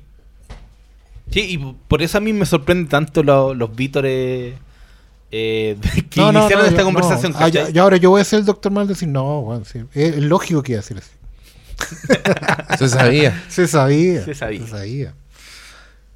Pero no, po. igual, claro, la, la nota, por lo menos de mi parte, eh, el, el cierre optimista es que efectivamente eh, tiene lo suficiente de depredador en la película como para que el futuro sea auspicioso.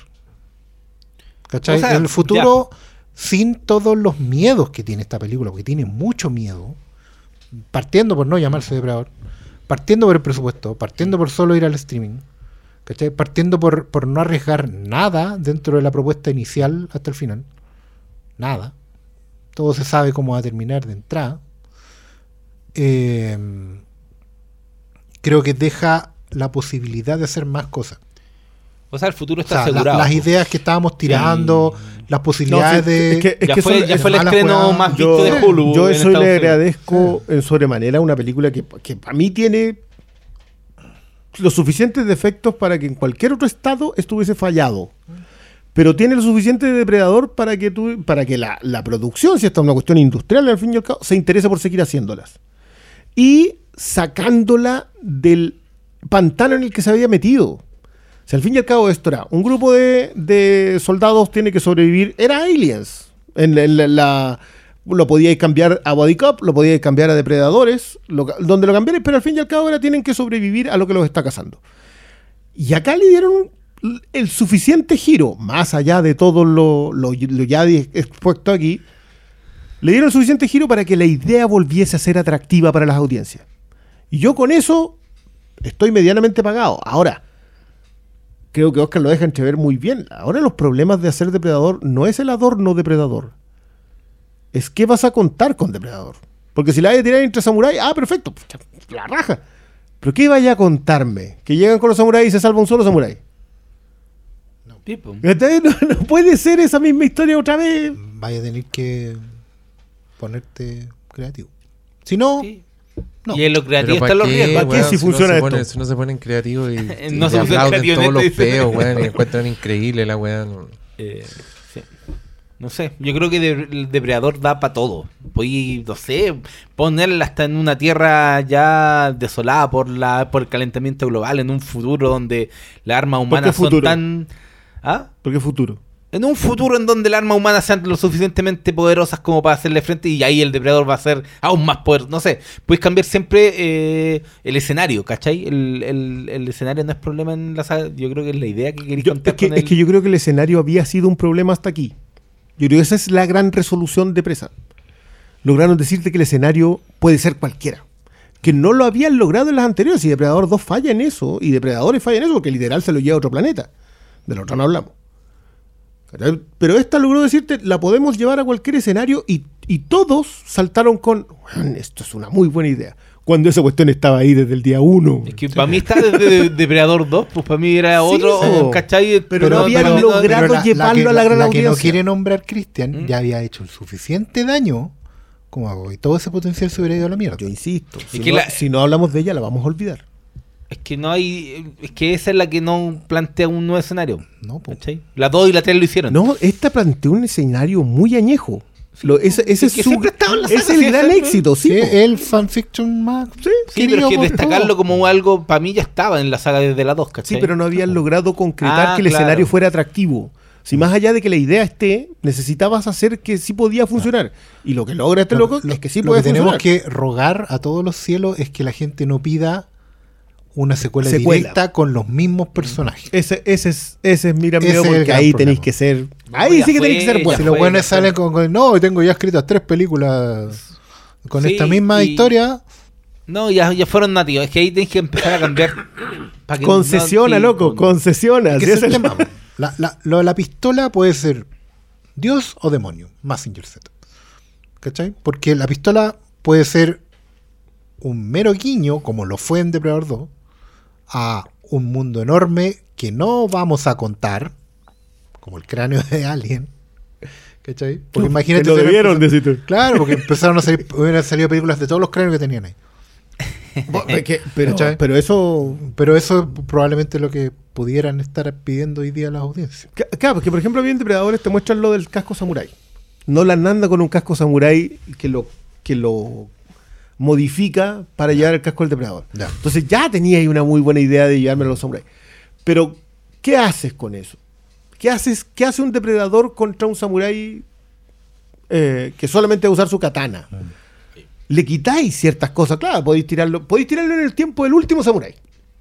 Ahí hay un conflicto más grande. De hecho, en No un cambio de, de era, de era Meiji, a era no sé cuánto. Sí, pues los cambios de era son los que pueden funcionar. Sí, Igual- igual, los cavernícolas. de- de nuevo, estamos- Cavernícolas, dame estamos- car- cavernícolas contra depredadores. Estamos especulando sobre el éxito que sí tiene esta. Yo creo que ese, ese es- si hay un éxito que, que esta cuestión tiene, es haberte podido plantear el escenario. Ese es. No, Más allá de lo permite sí. volver a Sí, jugar con películas de depredador. Exacto. Ahora, ojalá sean buenas. ¿Se muera qué? Sean buenas. Ah, buenas, sean buenas, te sean escuché, buenas. se muera. No, no, no, no. No, no, no. Pero, pero es que, es que el- yo creo que el dolor acá es la farra. Sí, es sentir se que ve demasiado haber potencial tenido- desaprovechado. Claro, es una weá que podía haber explotado. No, si lo que dice el Diego es muy cierto. Esta película está escrita gratis. El Mm. pitch de la película es suficiente. ¿Cómo, cómo podéis no escribirla de principio a fin? Falta Claro. ingenio. Sí. Bueno, y con esa nota amarga nos despedimos hasta el próximo capítulo del Flimcast. Muchas gracias por su atención, muchas gracias a los amigos de Fintual por el apoyo y nos vemos en el próximo. Adiós.